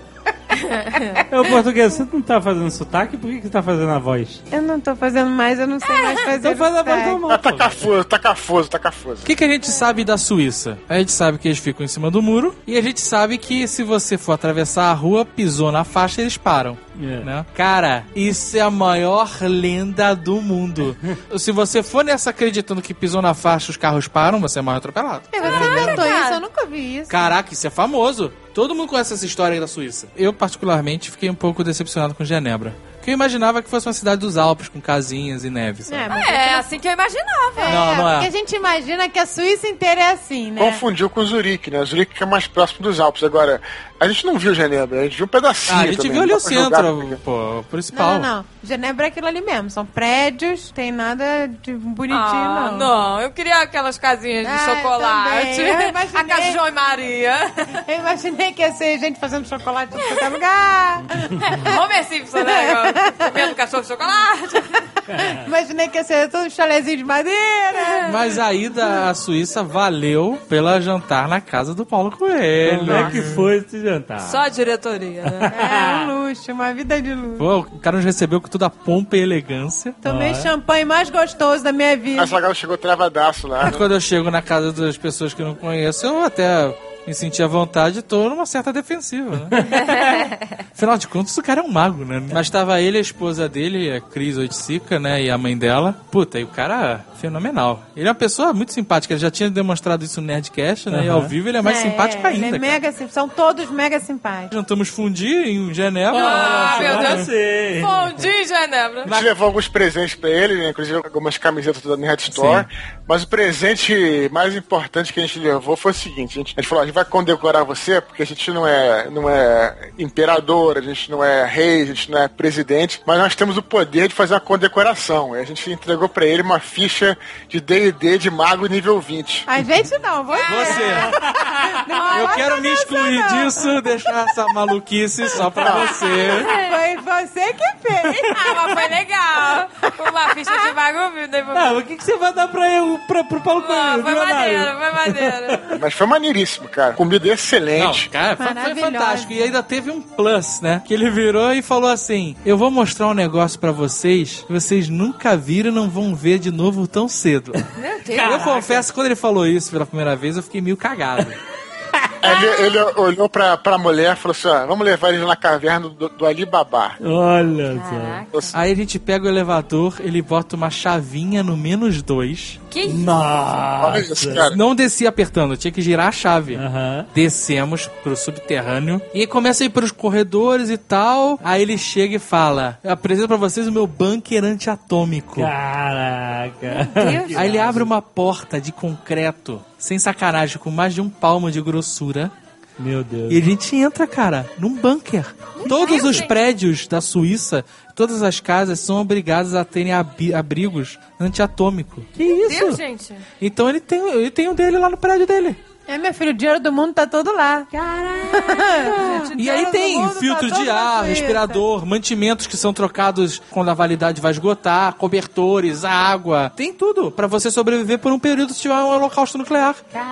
A Suíça é o país mais previdente do mundo, né? Porque além de ter os bunkers termonucleares, em cada esquina, sem sacanagem, tu encontra uma loja de armas. Não é arma handgun, não, cara. É fuzil, metralhadora, submetralhadora, é, espingarda, nesse nível, né, cara? Porra, em cada esquina. E aí foi muito foda, cara. A gente viu de fato um bunker. E ele tweetou depois que a gente saiu, que a gente voltou pra Paris e tal. Ele tweetou: Olha, a Zagai portuguesa sempre vai ter um espaço pra vocês no meu bunker. Meu Deus, que doideira. Coisa claustrofóbica. Se tiver um apocalipse zumbi, o protocolo Blue Hand é acionado, a gente vai pra lá. Ah, Será Não, acionado em. Genebra. Tem o capítulo Paulo Coelho agora. né? Caraca. Now boarding final call. Aí a gente alugou um carro e foi lá pra Chamonix, que é uma Ah, essa cidade. É a cidade, meu amor, do chalezinho. Ah, essa eu ia gostar. E essa é a Suíça que a gente queria ver, e é na França, engraçado. Tudo que Campo de Jordão gostaria de ser. né, cara? Nunca será. Nunca. Então, é uma cidadezinha a mil metros, 1.300 metros de altura, na montanha de Mont Blanc. Ah. E aí você chega lá, ela é toda, é micro, micro cidade. Mas tem lá suas casinhas temáticas, hotéis. É, ela é bem turística, ela é só pra Totalmente Ah, turística, que muito maneiro. bonitinho. Restaurante, a gente comeu lá muito bem. A gente pediu uma raclete que eu queria, porque queria comer a tal da raclete. Aí Caraca, dividi com o Dudu. Mas o aparelho é uma parada em brasa. É medieval. Que fica na mesa. Que isso? Uma cara com, com brasa um mesmo. braseiro que você bota o queijo do lado pra derreter. E aí Ah, começou a voar fuligem na cara da... A careca dele sumiu rapidinho, ficou cabeludo. ficou a cara toda negra de fuligem, suando que nem condenado. E eu e Dudu lá amarradões, comendo batata com queijo Ah, que derretido. raclete é bom, né? Mas, Queijo cara, derretido. aquilo é pra comer no inverno, tá? No verão foi uma furada. Porque você assa na mesa junto com o braseiro. Tudo bem que a gente Ai, tava num verão é. europeu, né? Não tava Não, tão mas, quente. mas, mas esquentou. Mas a cidade é muito legal, vale muito passeio. Basicamente é você subir aqueles, aqueles montes Isso, a teleféricos. gente pega é um isso. teleférico e sobe 3 mil metros em 20 minutos. Qualquer época do ano é nevado. A né? gente saiu de Chamonix, né, da cidade, Chamonix. tava 26 graus. Quando Ah. a gente chegou lá no pico da montanha, tava menos 2. Nossa, gente, que absurdo. E, em 20 minutos você sai de 26 graus pra menos 2. Teleférico bala? É, não, ele vai subindo. Não, é porque ele vai subindo. subindo que nem um elevador, praticamente. Nossa senhora. E aí é foda, porque você sobe, aí você passa pelas nuvens. Passa. No meio das nuvens, aí você atravessa, fica so- sobre igual as nuvens. e Meu você tá no Deus. pico da montanha, Nossa, a 4 mil bizarro, metros de altura. Ai, você vê a cidade micro lá embaixo. É, micro. parece que você tá em cima de um avião. Quando a gente chegou lá em cima, começou um a um cair. É, eu achei que só eu tava passando mal, né? Meu coração parecia Olodum. Não, mas é normal. Todo, todo mundo sentado no horror, chão lá. gente. Porque Os você tem no dificuldade chão. pra respirar, seu coração, qualquer coisa que você faça, ele. É, ver um beija-flor. O amigo imaginário e a portuguesa foram os primeiros, foram pro Ah, cacete. eu fui pro cacete. Da O amigo imaginário tava verde já, tonto, enjoado. Eu me fudi porque eu fui dar uma corridinha, né? Isso, o Eduardo quis subir 5 degraus correndo, chegou lá em cima de 4. Ai. Dei uma subida correndo a escada quando cheguei lá em cima, cara. Quase desmaiei, meu irmão. Cara, 3.500 metros, eu não tinha nem me ligado, cara. O ar é mega rarefeito. É, puta, muito rarefeito, cara. Eu fui, fui tentando manter a calma e mais devagar, mas mesmo assim, cara, você não aguenta. É, é, tem que respeitar o time de futebol que joga na altitude. E o que acontece? A gente ficou lá em cima, é bonito pra caralho, cara. Você vê as montanhas, neve pra tudo que é lado. É, é a é vista da Suíça, só que na França. Exato, é muito foda, é muito foda. E ver a cidadezinha lá de cima, ver os, a galera andando na neve, maluco. É muito foda esse passeio, muito foda. O lugar é muito bonito. Era muita gente, então o nosso teleférico para descer era tipo duas horas depois. Isso. Assim, E isso tava fudendo todo o nosso schedule, porque a gente tinha que estar de volta em Genebra às seis e meia, que era a hora que fechava a locadora. Aham. Não. Não, aí além desse horário, tava todo mundo na merda já, passando mal mesmo. Aí eu cheguei pro cara e falei... I'm not I'm feeling not feeling well. well. É. É, we are really bad. E a gente quer descer. I climb up here, nobody turn up. É o cara, o cara me olhou meio assim, mas ele não era... Here, no oxygen. Ele tava na boa. Start to vomit.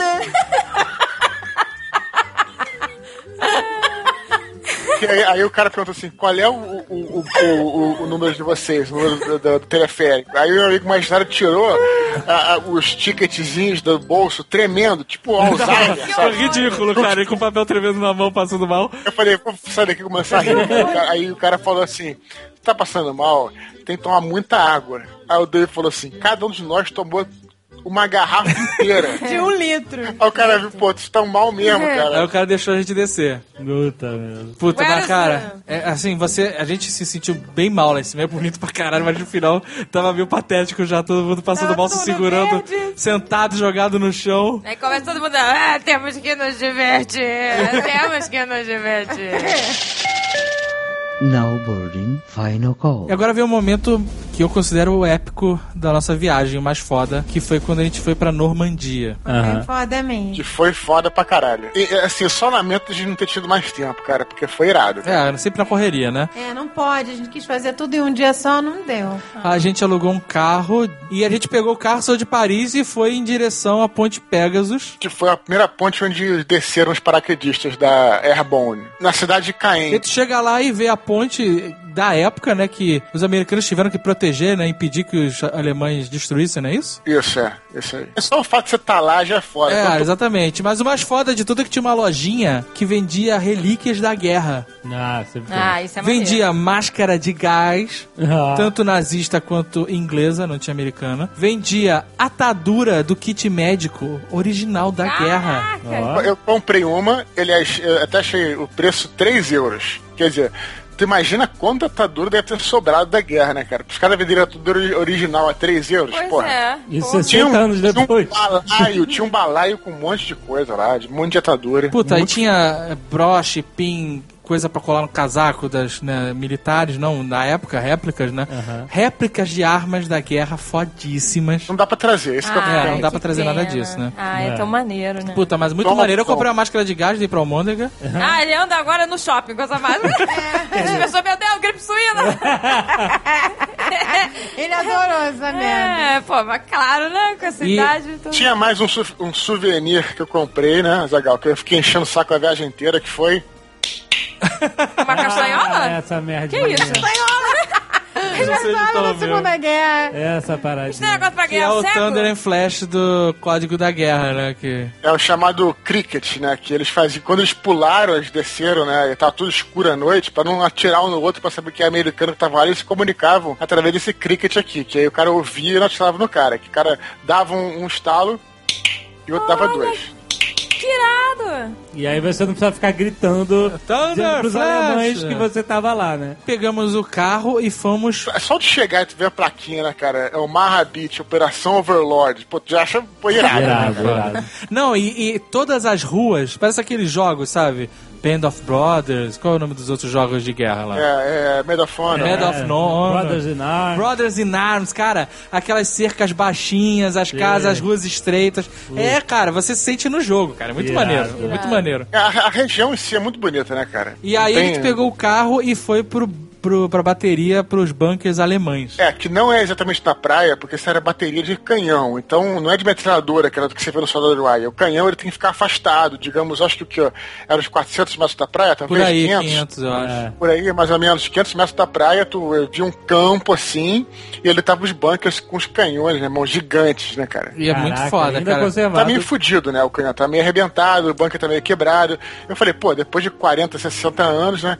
Não! A parada tá como era na guerra. Ela foi danificada no ataque. Cara, tá- ela não foi se deteriorando com o Não tempo. se deteriorou zero, Ué, entendeu? mas como? Ah, é, é- é concreto e aço, né? É não- bom, que o primeiro bunker tá detonadaço, tipo, explodiu uma bomba na cabeça dele mesmo. É. É mesmo. Mas os outros você vê, assim, até como é que foi o ataque, sabe?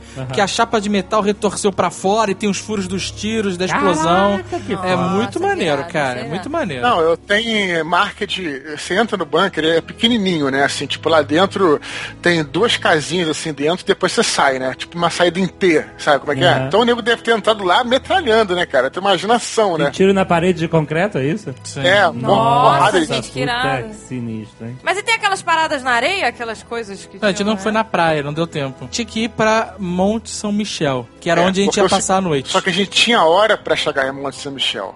Por quê? Porque o hotel fechava? Não, porque a ilha fechava. Exato. A parada subia água e ninguém entrava e ninguém sai mais da parada. São Michel é aquela cidade medieval famosíssima na França que é é num mega descampado, mas quando o dia vai acabando, a maré sobe e inunda tudo em volta, né? Você não, Então não não tem, tem como papo. chegar lá. E é engraçado porque assim, não tem ele tem um acesso principal, Ah. que é por onde os carros dos hóspedes ficam estacionados e tem, se tiver alguma emergência, as pessoas podem entrar e sair. E eles têm os estacionamentos periféricos que são para os turistas que vão durante o dia. E esses turistas têm que tirar o carro até determinada hora, cada dia uma hora diferente. Seis horas. Porque né? É mais depende da maré. Da então, às maré. vezes é 6, às vezes 6 e meia, 7, 5 e meia. Depende da hora Ai, que a maré vai medo. subir. Caraca. Se você deixar teu carro lá, foda-se. Acabou. Prometeu, acabou teu carro. Ai, que medo. gente. Irado, cara. E aí, cara, a gente tem hora pra chegar em Monte São Michel, então não vai dar tempo de ir na outra praia. Aí, o foda é que a gente começou a ir naquelas estradinhas que só passa um carro, é mão dupla, mas só dá um carro. E aí, ciclistas no meio do nada, sabe? É tipo, puta que pariu. Não, tá, tá, parecia até piada, porque tava no meio do, do, do, do Tour de France, né? Do, como é que chama? Tour de né? France. É isso, né? Tour de France, que, porra, e a gente querendo correr e uma porrada de ciclista, carro de safety car que impede você passar, sabe? Parecia E piada aí tinha mesmo. aquelas parecia Aí vozinhas. quando conseguiu se desvencilhar das bicicletas, apareceu um trailer. Meio do nada. Que isso, gente? Um trailer gigante que não dava pra fazer ultrapassagem e o cara não saía do nosso caminho. De caralho, que merda. Eu achei que a gente não ia conseguir. Caraca, a gente chegar. nervoso e nego já cogitando, ah, se a gente não conseguir chegar, vai ter que dormir na, fora da cidade. Puta, mó merda. E eu nem sabia que Monte São Michel era tão foda, né? Porque eu tinha lido, eu, li- eu tinha lido no- na reserva, Albergue Saint-Pierre. Eu falei, caralho, os caras reservaram uma merda de um albergue, né? A gente tá fudido. Eu não, não conhecia, realmente nunca tinha lido nada, nem visto foto de, de Monte São Michel. Eu tava correndo, querendo chegar lá, mas eu não tava sofrendo como os outros que já conheci, que sabiam que era, né? Aham. E caraca, quando a gente viu, antes de chegar a Monte São Michel ao longe, cara, é inacreditável. É muito lindo. Cara, eu posso dizer que é o lugar mais foda que eu já fui Parece na minha vida. Minas Tirith de longe. De longe é Minas Tirith, cara. É um bolo gigante no meio do nada, sabe? Bolo de Meu casamento. Deus, gente. Assim, É muito foda você não mesmo. vê nada, é só aquilo, sabe? E vastidão pra todos os lados. não vê a civilização. Não né? vê, cara. E aí eu até comecei a correr mais quando eu vi. Falei, porra, a gente tem que chegar a Meu tempo, Deus. né, cara? A maré subindo atrás do carro. Porra, e aí água. a gente conseguiu chegar às seis e meia, certinho, a hora que tinha que... Último... Peraí, onde é que tu botou o carro então? Tem um estacionamento na entrada da cidade que tem- ah, é salvo. elevado, É salvo do. Pra quem vai ficar na hospedado na cidade. cidade. Ah, tá. É, é que a gente conseguiu, isso também é uma, parada, é uma dica interessante. Se você vai a Monte São Michel, paga mais caro, também nem é, nem é tão mais caro assim. Pra ficar, um hotel tem que ficar dentro da É, cidade. primeiro que não é se você vai, você tem que ir a Monte São Michel. Todo nerd que se preza, que gosta de RPG, que gosta de seus anéis, Ah, é, que gosta de uma história medieval, cara, tem que ir a Monte São Michel. É o lugar mais foda que eu já fui na minha vida, cara. Assim, Toledo é muito foda, mas Monte São Michel barra Toledo, cara. É animal, cara. Assim, tu entra na cidade, uma microportinha, ponte levadiça, grade de ferro, grade de madeira, contrapeso, tudo medieval, assim, tem Hello Kitties bizarras, mas... Hello Kitty. Eu comecei a filmar. Olha, parece o mundo do Harry Potter. É uma Hello Kitty pendurada. Gigante. As pessoas precisam ganhar dinheiro, gente. É, não, o mundo de Harry Potter da Universal, pff, nunca mais, cara. é merda, cara, sério. Monte São Michel dá de mil a zero, mil a zero. Porra, mas tu tá falando do parque temático, né, cara? Não tem Mas ele, ele, ele, ele imita uma cidadezinha dessa, só que a cidade é inacreditável, cara. Aí você vai subindo a escada e rua, porque ela é, é bem uma montanha assim. A gente fez aqui no hotel, deixou as malas e foi passear, né, cara? Foi rodar, né? E o hotel, o hotel é Porra, guardei o caralho, cartão, né, inclusive o número do quarto que eu fiquei, que eu achei foda. que era de esquina, tinha mais janela. E é muito maneiro, porque são aquelas ruas estreitinhas de cidadela, sabe? Tinha uma rua que mal dava pra gente passar. Que era assim, é, é, estreito pra uma pessoa, exato. É, a gente até filmou Puta, e o isso, né? castelo que Filmamos, tem lá, né? que tem a, a catedral, a igreja no topo, é muito foda, cara. Não, a gente. Mas a gente foi subindo, a gente já tava 6, 7 horas, a gente falou, pô, a gente não vai conseguir pegar hoje a parada aberta. Detalhe que. É, na Europa, tudo né? claro, né, cara? Só no verão na Nossa, Europa. que bizarro. Só 10 horas que escurece. Aí a gente viu lá, tava tendo um. um é uma, uma espécie, uma espécie de um festival de música dentro da, é, do castelo. E portanto a parada só fechava às 11 horas. Então a gente conseguiu entrar, a gente. Cara, eu, eu achava, sabia que a parada ia ser maneira, mas eu não achei que ia ser tanto. Sem sacanagem, cara, cada Porque câmara, eles não era simplesmente é andar surpresa. dentro do castelo. Impressionante, cara. Você tem uma, uma. Você anda lá dentro é, com um caminho pré-determinado, né? Só que cada lugar tem uma iluminação específica, tem alguém tocando um instrumento. Então a gente entrou numa sala, tinha uma mulher tocando flauta, entrou na outra, tinha. Tudo tocando música clássica, né? Outra sala, o cara tocando violino. Numa terceira que saía pra um pátio gigante, o cara tocando harpa, cara. Irado. Puta, inacreditável. Tinha uma sala que era escura sinistra, que tinha a projeção de um demônio na parede. Caraca. Aí você ia pra uma outra, tinha uma. Ah, um demônio mongol. Ah, mas. mas era Ah, não. o demônio era um demônio retardado.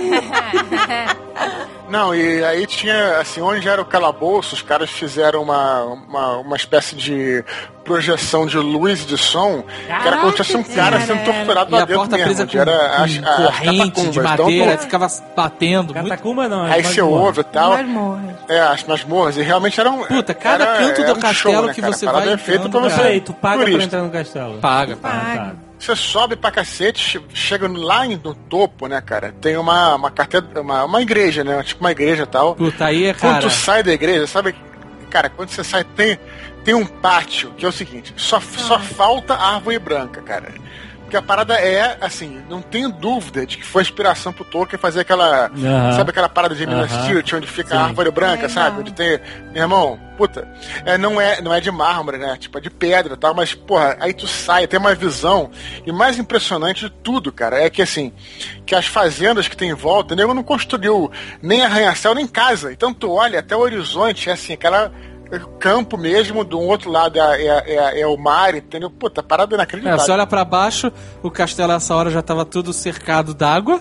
Nossa, que E ao longe você só viu os campos assim e nada, nada de civilização. Nossa, não tem Inacreditável. ligação nenhuma. Parece que você tinha voltado no tempo. Cara, é inacreditável o Monte São Michel, foda, cara. foda, foda. E quando a gente acha que acabou, a gente ainda entra pro claustro dos monges, né, cara? Que é uma parada também incrível, que tem tipo um átrio, assim, um pátio, né? E uma, e uma coisa que você. Tipo um corredor em volta, assim, tipo, muito foda, cara. É, tipo um jardim de inverno, que a gente poderia chamar. É, é, mas no topão mesmo, assim. Imagina um jardim de inverno, tipo, dos reis, assim, no topo da, da parada. É incrível, cara. Aí a gente ainda foi jantar é, no restaurante do próprio hotel, que era muito bom, diga-se de O passagem. cara foi educado contigo, né, Zagal? Foi, foi porque não era França, né, cara? Quase. E a França, sim. Pô, E depois da gente jantar, a gente foi dar um rolê pra fazer a digestão e tal, né? Pra curtir mais a cidade, que a gente já ia embora no dia seguinte de manhã. Já é à noite, Puta, à cara. noite. À noite. Puta, é tipo, melhor- cara, é muito maneiro pra quem joga RPG. uma meia-noite, mais ou menos. Porque tu vê. O- ah, estava na estalagem, fui sair pela cidade à noite, mal iluminada. Tu vê que um ladrão nas sombras, ninguém vê, cara. Ninguém- Ninguém, não precisa nem rolar dado, cara. Se o ladrão tem o skill de, de se esconder nas sombras, ele tá Não. escondido, cara. E, E não tem esse negócio de seis lutando numa rua, sabe qual é? As ruas são estreitas, cara. Só dá dois, um na frente e um atrás. Tinha tudo de uma, de uma cidadezinha de RPG. Tinha o cemitério que você podia Tinha, entrar. dentro da é. cidade, cara. Cemitério com cinco túmulos. Muito Ai, meu. Deus. A cidade é tão pequenininha. Deve ser até cenográfico, né? Deve Ah, não ter nada. cemitério ali. bonitinho. Que irado, muito bom. E é maneiro porque a cidade, por fora, a estrutura, né? O perfil dos prédios e das casas é todo medieval, de pedra, tirando a Hello Kitty bizarra. Tudo é muito maneiro. Tem loja de espada, de réplica de cavaleiro, de armas. É muito maneiro. Só que os prédios por dentro, eles são modernos. Assim, não decoração moderna, eles têm um estilo de medieval, Não, eles parede têm as facilidades, tem água, tem mas tem a calefação pro inverno, tem frigobar, banheiro moderno, sabe? Todo, toda a facilidade, Wi-Fi no quarto. Estrutura para tudo. Cara, é um lugar muito maneiro pra você passar uma noite. Chegar lá de dia, passa o dia na cidade. Tem vários museus pequenos, Museu da Tortura, Museu dos Cavaleiros, Museu das Armas. Museu da Tortura, museu. Então é um lugar. foi, né? Cara, Mo- Monte São Michel é um lugar que todo nerd que se preza tem que ir um dia, cara. É muito foda. Muito foda mesmo, me surpreendi. É o lugar mais foda que eu já vi, cara. Na volta pra gente voltando pra Paris, né? A gente eh, aproveitou aí sim pra parar na, na lá no Omaha cemitério, Beach. No cemitério americano lá, onde tem os famosos, as famosas cruzinhas lá tal. Ah, Eu lamento a gente não ter podido ficar mais, porque a gente tava na correria pra variar, né, cara? Mas é, tipo, foi muito maneiro, assim, o cemitério. é- Pô, tu fica andando por aqueles túmulos e vê o nome dos caras, tá assim, a fulano de tal, tá Filadélfia, morto no dia tal, tenente tal. Fica imaginando os caras que morreram, sabe? Muito maneiro. A gente Como é americano, né? Assim, é um é o- até o cemitério é show, né? Espetáculo, né? Então tem é, relíquias de guerra, esculturas. E aí você, antes de. Quando você tá indo pro pátio, que você vai entrar no cemitério, você passa por um corredor que tem uma voz que tá lendo todos os nomes de todos os soldados americanos que morreram na Segunda Guerra. Aí você vai passando e vai tendo a fulano de tal, ciclano de tal. É porque é um cemitério só americano. Só americano, cemitério americano. É, tem vários, tem um monte de cemitério lá, né? É engraçado que até a gente tava vendo agora o Azagal com essa bronco dos franceses, né? Mas é engraçado que a gente pegou um folheto lá, onde tinha todos os cemitérios, né? Daquela região, da galera que morreu É, ali. porque tem Então, cemitério canadense, americano. então, ah, então tá lá. Aí cemitério, vamos dizer, americano, sei lá, tantos mil mortos. 9 mil e pouco. mo- nome morto. Cemitério, porra, alemão, 20, 20 mil mortos. Cemitério canadense, tipo, 5 mil mortos. Eu tenho assim, Cemitério inglês, 4 mil mortos. Cemitério francês, sem sacanagem, 19 mortos, cara. 19. Que isso, gente? É no próprio país. Falando, cara. É Caraca. engraçado. Por isso que o francês. Mas enfim. o cara quer tirar onda comigo de garçom? Vai tomar no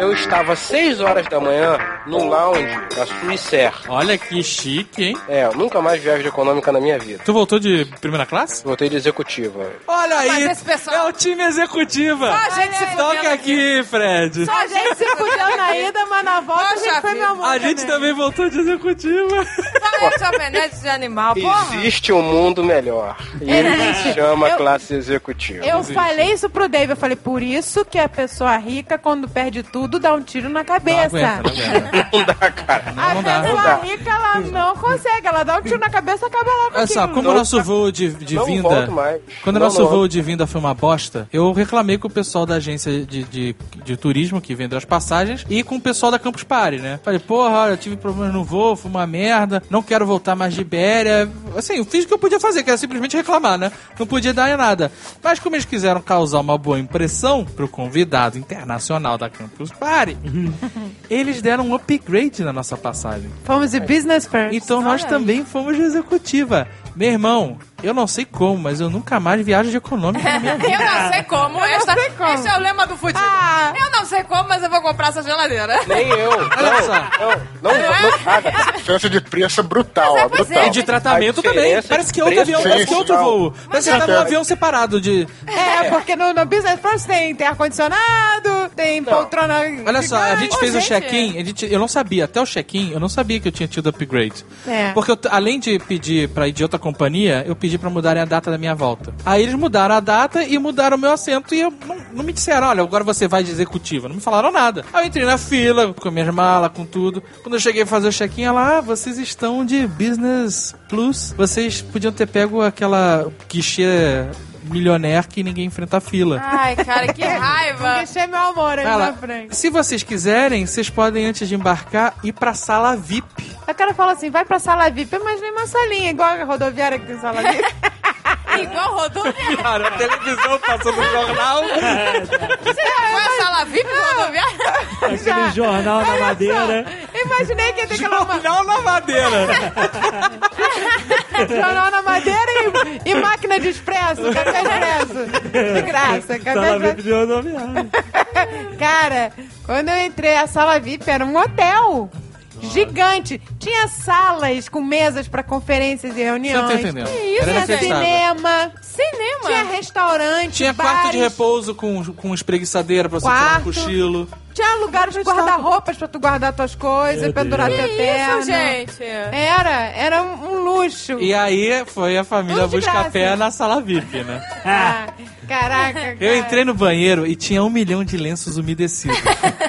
Aqueles empacotadinhos, um por um, aquilo é uma beleza. Individualmente. É. Aí eu volto, sento na mesa pra tomar café, a portuguesa. Você viu que tem lencinho umedecido a dar com pau no banheiro? Ele, ele, por que, que você acha que a minha bermuda está esticadaça? Quê? Oh, meu Deus. Depois fala no brasileiro. Aí. Eu não quero encontrar brasileiro. Olha só, Cheio eu, de lenço eu roubando lá um monte de lenço. Roubando não. Você tinha direito. Eu tinha direito, né? Peguei 10 quilos, enfiei na minha bolsa. Aí entrou uma moça, ai que vergonha. Aí comecei a fingir que tá penteando cabelo. Aí falei tchau, tchau, au revoir. A Revoar tava na Espanha. Ah, whatever. Aí, saí dali, fui lanchar, tudo eu queria levar. Aliás, eu queria fazer aqui um adendo. Obrigado, Delta. Você me fudeu na ida, mas não conseguiu me fuder na volta. Obrigado, Tan. Vocês conseguiram me sacanear legal. Muito obrigado por terem me avisado um dia antes do meu voo que vocês iam acabar com a minha conexão. Caraca, Muito gente. obrigado, tá? Não, o melhor foi o e-mail que eu recebi. Senhor Frederico Cartens, estamos há dias sem sucesso tentando um contato telefônico com o senhor. Por isso estamos lhe mandando um e-mail. Ora, porra, será que era porque eu estava em outro país? Inclusive vocês iam me devolver pro meu país que vocês não conseguiam falar com o meu telefone de casa? será que isso tem alguma coisa a ver? Bom, tudo bem, fomos pra fila. Aí que você vê, né? Ali que é a grid mesmo, porque são quatro, são três filas, primeira classe, executiva, animais. a fila da primeira classe tinham quatro pessoas. A fila da executiva tinham, tinham 26. A fila dos animais tinham 250, maluco. Ali que eu comecei a olhar e falei, eu nunca mais entro na classe Não, com a gente foi a mesma coisa, cara. Ô, gente, mas é muito mais caro. Ô, gente, até Mas parece. vale cada centavo, Agatha. parece. A pró- próxima tá todo mundo na classe só. animal de novo. Vocês, vocês ganharam upgrade de graça e o, e o Sr. K, ele conseguiu milhagem na, na executiva. Então ninguém pagou, por isso vocês estão falando que é fácil. Que É, não é fácil porra nenhuma. Olha só. Mas tu é animal, tu é sempre animal. Aí a gente entrou, puta, quando eu vi aquela poltrona gigante, uma lágrima escorreu, cara. Eu falei, finalmente. Finalmente eu estou tendo tudo que eu mereço. Aí eu, eu sentei na poltrona e já apertei o botão deitar totalmente. Tá? Tá. É, porque não é que, não é que nem a, Vira a cama, mano. A a, cama. a classe animal que a gente tem que empurrar com a bundinha pra. Não, não tem essa de poltrona um mecânica, é eletrônica. É. Aí deitei e começou a embarcar. Eles fazem, acho que de sacanagem. A classe animal começou a embarcar e eles entram vendo a classe É, executiva. isso é uma sacanagem, cara. Aí Ah, entrou umas quatro crianças falando assim: Caraca, que maneiro! E eu deitadaço na poltrona com tela de toque de eh, touchscreen, fone de ouvido gigante, não sei o que lá. É, tudo Aí, fofo. é aqui que a gente vai, mãe? Aí a mãe vira. Não. Não, é lá no final! Vai, Ai, que horror, que sai. Cara, mas deu pena as crianças. Ah, Ah, deu, deu pena, deu pena das crianças, Ai, cara. gente. Eu, não, sabe o que, que eu acho? É, é- é muito desumano. Eu acho animal é muito desumana, um cara. absurdo as companhias aéreas. Um absurdo, porque não é barato É. viajar pra fora. Ah, nenhum voo é barato. Cara, o o, espaço... animal, você tá falando animal, classe animal, pagou caro pra estar ali. Pois é, eu paguei caro pra estar ali. Sabe quem é que sustenta o voo? É o animal. Quem é que justifica? É a classe animal. Porque a gente tava na penúltima cadeira. É, ali na rabeta que dá. Cara, vocês foram mal pra cacete, hein? A gente Puta que foi- pariu! A gente só não foi pior que a, que a, que a atrás da Caralho, meu! Foram na, Foi. foram na, na, na, na quina do bico, Ah, a mano. gente foi sentindo o cheiro de cocô do banheiro. A gente É, na puxando ida. tudo. A menina lá atrás de mim, ela falou assim: Ai meu Deus, essa cadeira não reclina muito, que ela dava de cara na parede, né? Atrás dela, né? Aí eu falei. Olha, já- o Jovem Nerd foi muito escroto. Olha, eu me simpatizo com você, porque eu já viajei assim. Aí foi, reclinou a cadeira. Reclinei na cara da mulher. Pá! A garota teve que Olha viajar essa Van Damme, né? Com a pra cá. Não, então, a TAM, a TAM, ela é melhor que a Continental porque a cadeira dela reclina mais. Só que o que acontece? Quando a pessoa reclina na tua frente, a tua perna tem que abrir, porque não cabe a perna. E eu que sou baixinha, 1,60m, cara, eu fiquei em posição ginecológica a viagem inteira, é sério. Ai, que horror. É sério, gente. você tem que ir de perna Oh, aberta. meu Deus. E, e você pagou caro pra estar lá. Agora, Isso é um enquanto, absurdo. enquanto isso na Business First. Ônibus é mais confortável. Ônibus, isso que é um absurdo. Ônibus Trem, mais trem é uma beleza, trem é uma beleza. É. Trem também, isso é um E- absurdo. mas enquanto absurdo, isso na. Business First, eu tava deitado completamente, deitar as pernas esticadas. E deitei ao máximo. Fui até onde não podia mais. E não é cobertor de lã de merda, sabe? É edredom. É edredom, edredom, edredom. cara. Puta Oi, que vida, Enquanto cara. isso, a senhora Jovem Nerd tentando abrir a mesa porque o cara da frente tava reclinado, dormindo, e ela queria comer. e a mesa, quando abre e o cara tá reclinado, não dá, cara. Não dá. Não dá, fica- cara. E ela botando os negócios, caindo tudo com, com Cobertor, travesseiro e travesseiro. cobertor debaixo da perna. Eu comecei a jogar tudo no chão, cobertor, travesseiro, pra Ai, poder caber a bandeira. Eu pedi gente. a moça, por favor. Ah, ela está dormindo, não pode. Não. Come assim mesmo. E no nosso voo começou, a gente chegou no avião e depois que a gente... Eu cheguei no avião, achei 10 euros no chão. Eu falei... É outro mundo. tu chega, o cara já te dá 10 euros pra tu se sentir mais à vontade. Toma aí 10 euros pra ficar mais tranquilo. Ah, o cara Aí sentamos, a mulher já ofereceu um champanhe pra Ah, gente eu brindar o voo. tudo. Champanhe, sim. Aí Sim. bebemos Caviar, um sim. champanhe, brindamos, aí eu deitei, esperei todo mundo entrar no avião. Eu decolei deitado, falei, vou decolar deitado. Meu Deus, gente! Aí a aeromoça falou, tem que sentar. Eu falei, não, eu sou primeira classe, ela falou, tudo bem. Mentiroso. Aí, cara, a maior diferença, assim, tirando a diferença absurda da cadeira, mas a diferença mais brutal é a alimentação, cara. Nossa, a nossa refeição demorou umas duas horas. E a da classe Deus. animal demora 30 segundos, né? E a mulher passa jogando aquelas canecas amassadas e depois passa jogando sopa, né? Toma tua sopa, toma tua sopa, come rápido. Depois vem recolhendo rápido tudo e acabou, né? Cara, a mulher trouxe o cardápio. Primeiro com cardápio de vinhos com indi- indicação do sommelier. Hum, Meu Deus, sommelier de bebê. Sommelier, sommelier. indicando. Delícia, maluco. Ah, Sommelier, whatever. que vai- Tu tava na classe fudida, a gente tava com o cardápio na mão. Sommelier. Quem disse que é sommelier? Agora tem sotaque de francês. Sommelier. Como você escreve? Você... Ah, tá bom. Sommelier, se vous plaît. Bem, tinha o cardápio dos vinhos, tinha o cardápio das entradas e o cardápio dos pratos. Gente, que diferença. Aí a mulher serve primeiro as entradas, todas, gente. Ela, eu- a entrada eu quero essa. Não, não, você, não são todas. Eu, Não, desculpa, eu sou um capial ainda. Mas no próximo eu acerto. Ah, era mó capial mesmo, derrubando as...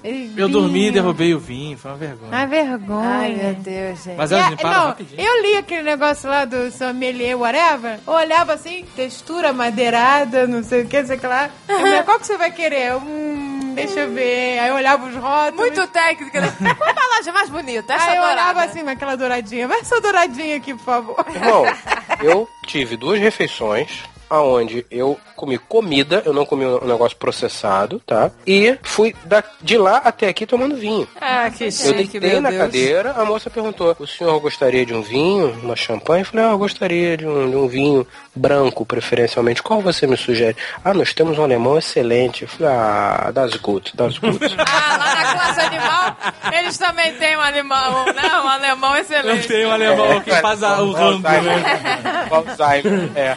Aí ela trouxe e eu tomei vinho de lá até aqui numa taça de vidro. Exato, eu comi exato. Gente, Talheres de metal num prato de cerâmica. É, é Pela verdade. primeira vez na vida eu consegui entender como é que as pessoas mais velhas se sentem quando elas entram no avião hoje em dia e olham assim, volta e falam, porra, isso é uma merda. Porque antigamente isso era viajar de avião. É, com certeza. O avião era, era aquele padrão, era um evento, as pessoas iam arrumadas, É. etc. Hoje em dia você entra na classe animal, Chinelo. Tem sete, sete pessoas por fila e são 40 filas. É, sinistro, cara. Eu sei que são 40 porque eu fui na, na fila 40 do lado. Aonde eu sentado na cadeira, o meu ombro ficava no corredor. Isso. Então toda vez que Toda alguém vez que no passa alguém, pá, levar- bate em você. Não, cara, o carrinho da, da, da refeição sempre bate no meu pé.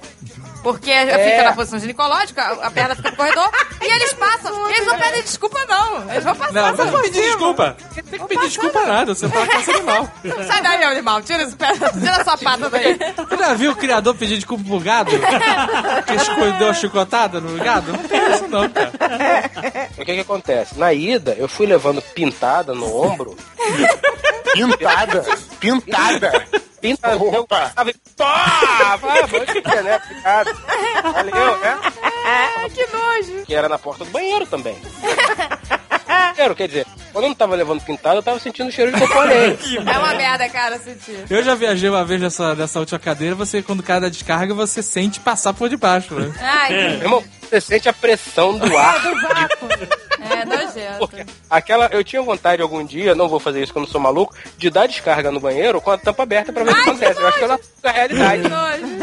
Acho que ela suga, porque você já viu que tem um adesivo gigante, só dê descarga com a tampa Aham. fechada. E quando você dá descarga, a tampa ela dá uma entrada, ela, ela pra dentro, depois volta. Eu acho que se você der a descarga com a tampa aberta, o avião cai. Acaba com, com a, a- pressurização interna do avião e mata. Gente, eu queria ter essa descarga em casa. Deve ser tão bom, né? Porque você não se preocupa Deve, com o teu deve. pimenta de preparar. Now boarding, final call. O senhor deseja sobremesa? Aceito, aceito. Que sobremesa você poderia me oferecer? Eu também, né? Se é pra ser escroto, eu vou até o limite. sobremesa a senhora, a senhora me oferece? A senhora tem um sorvete, é, salada de frutas e uma outra porcaria lá que eu não lembro o que, que era. É, perfeitamente. Sorvete, teríamos algum diet? Não, senhor, infelizmente não temos. Isso é um problema. O senhor aceitaria, então, salada de fruta? Meu amor, eu estou de viagem, eu quero que se foda. Qual sorvete que a senhora tem? Nós temos sorvete de chocolate e temos sorvete de vanila. Ah, vanila. Creme, né?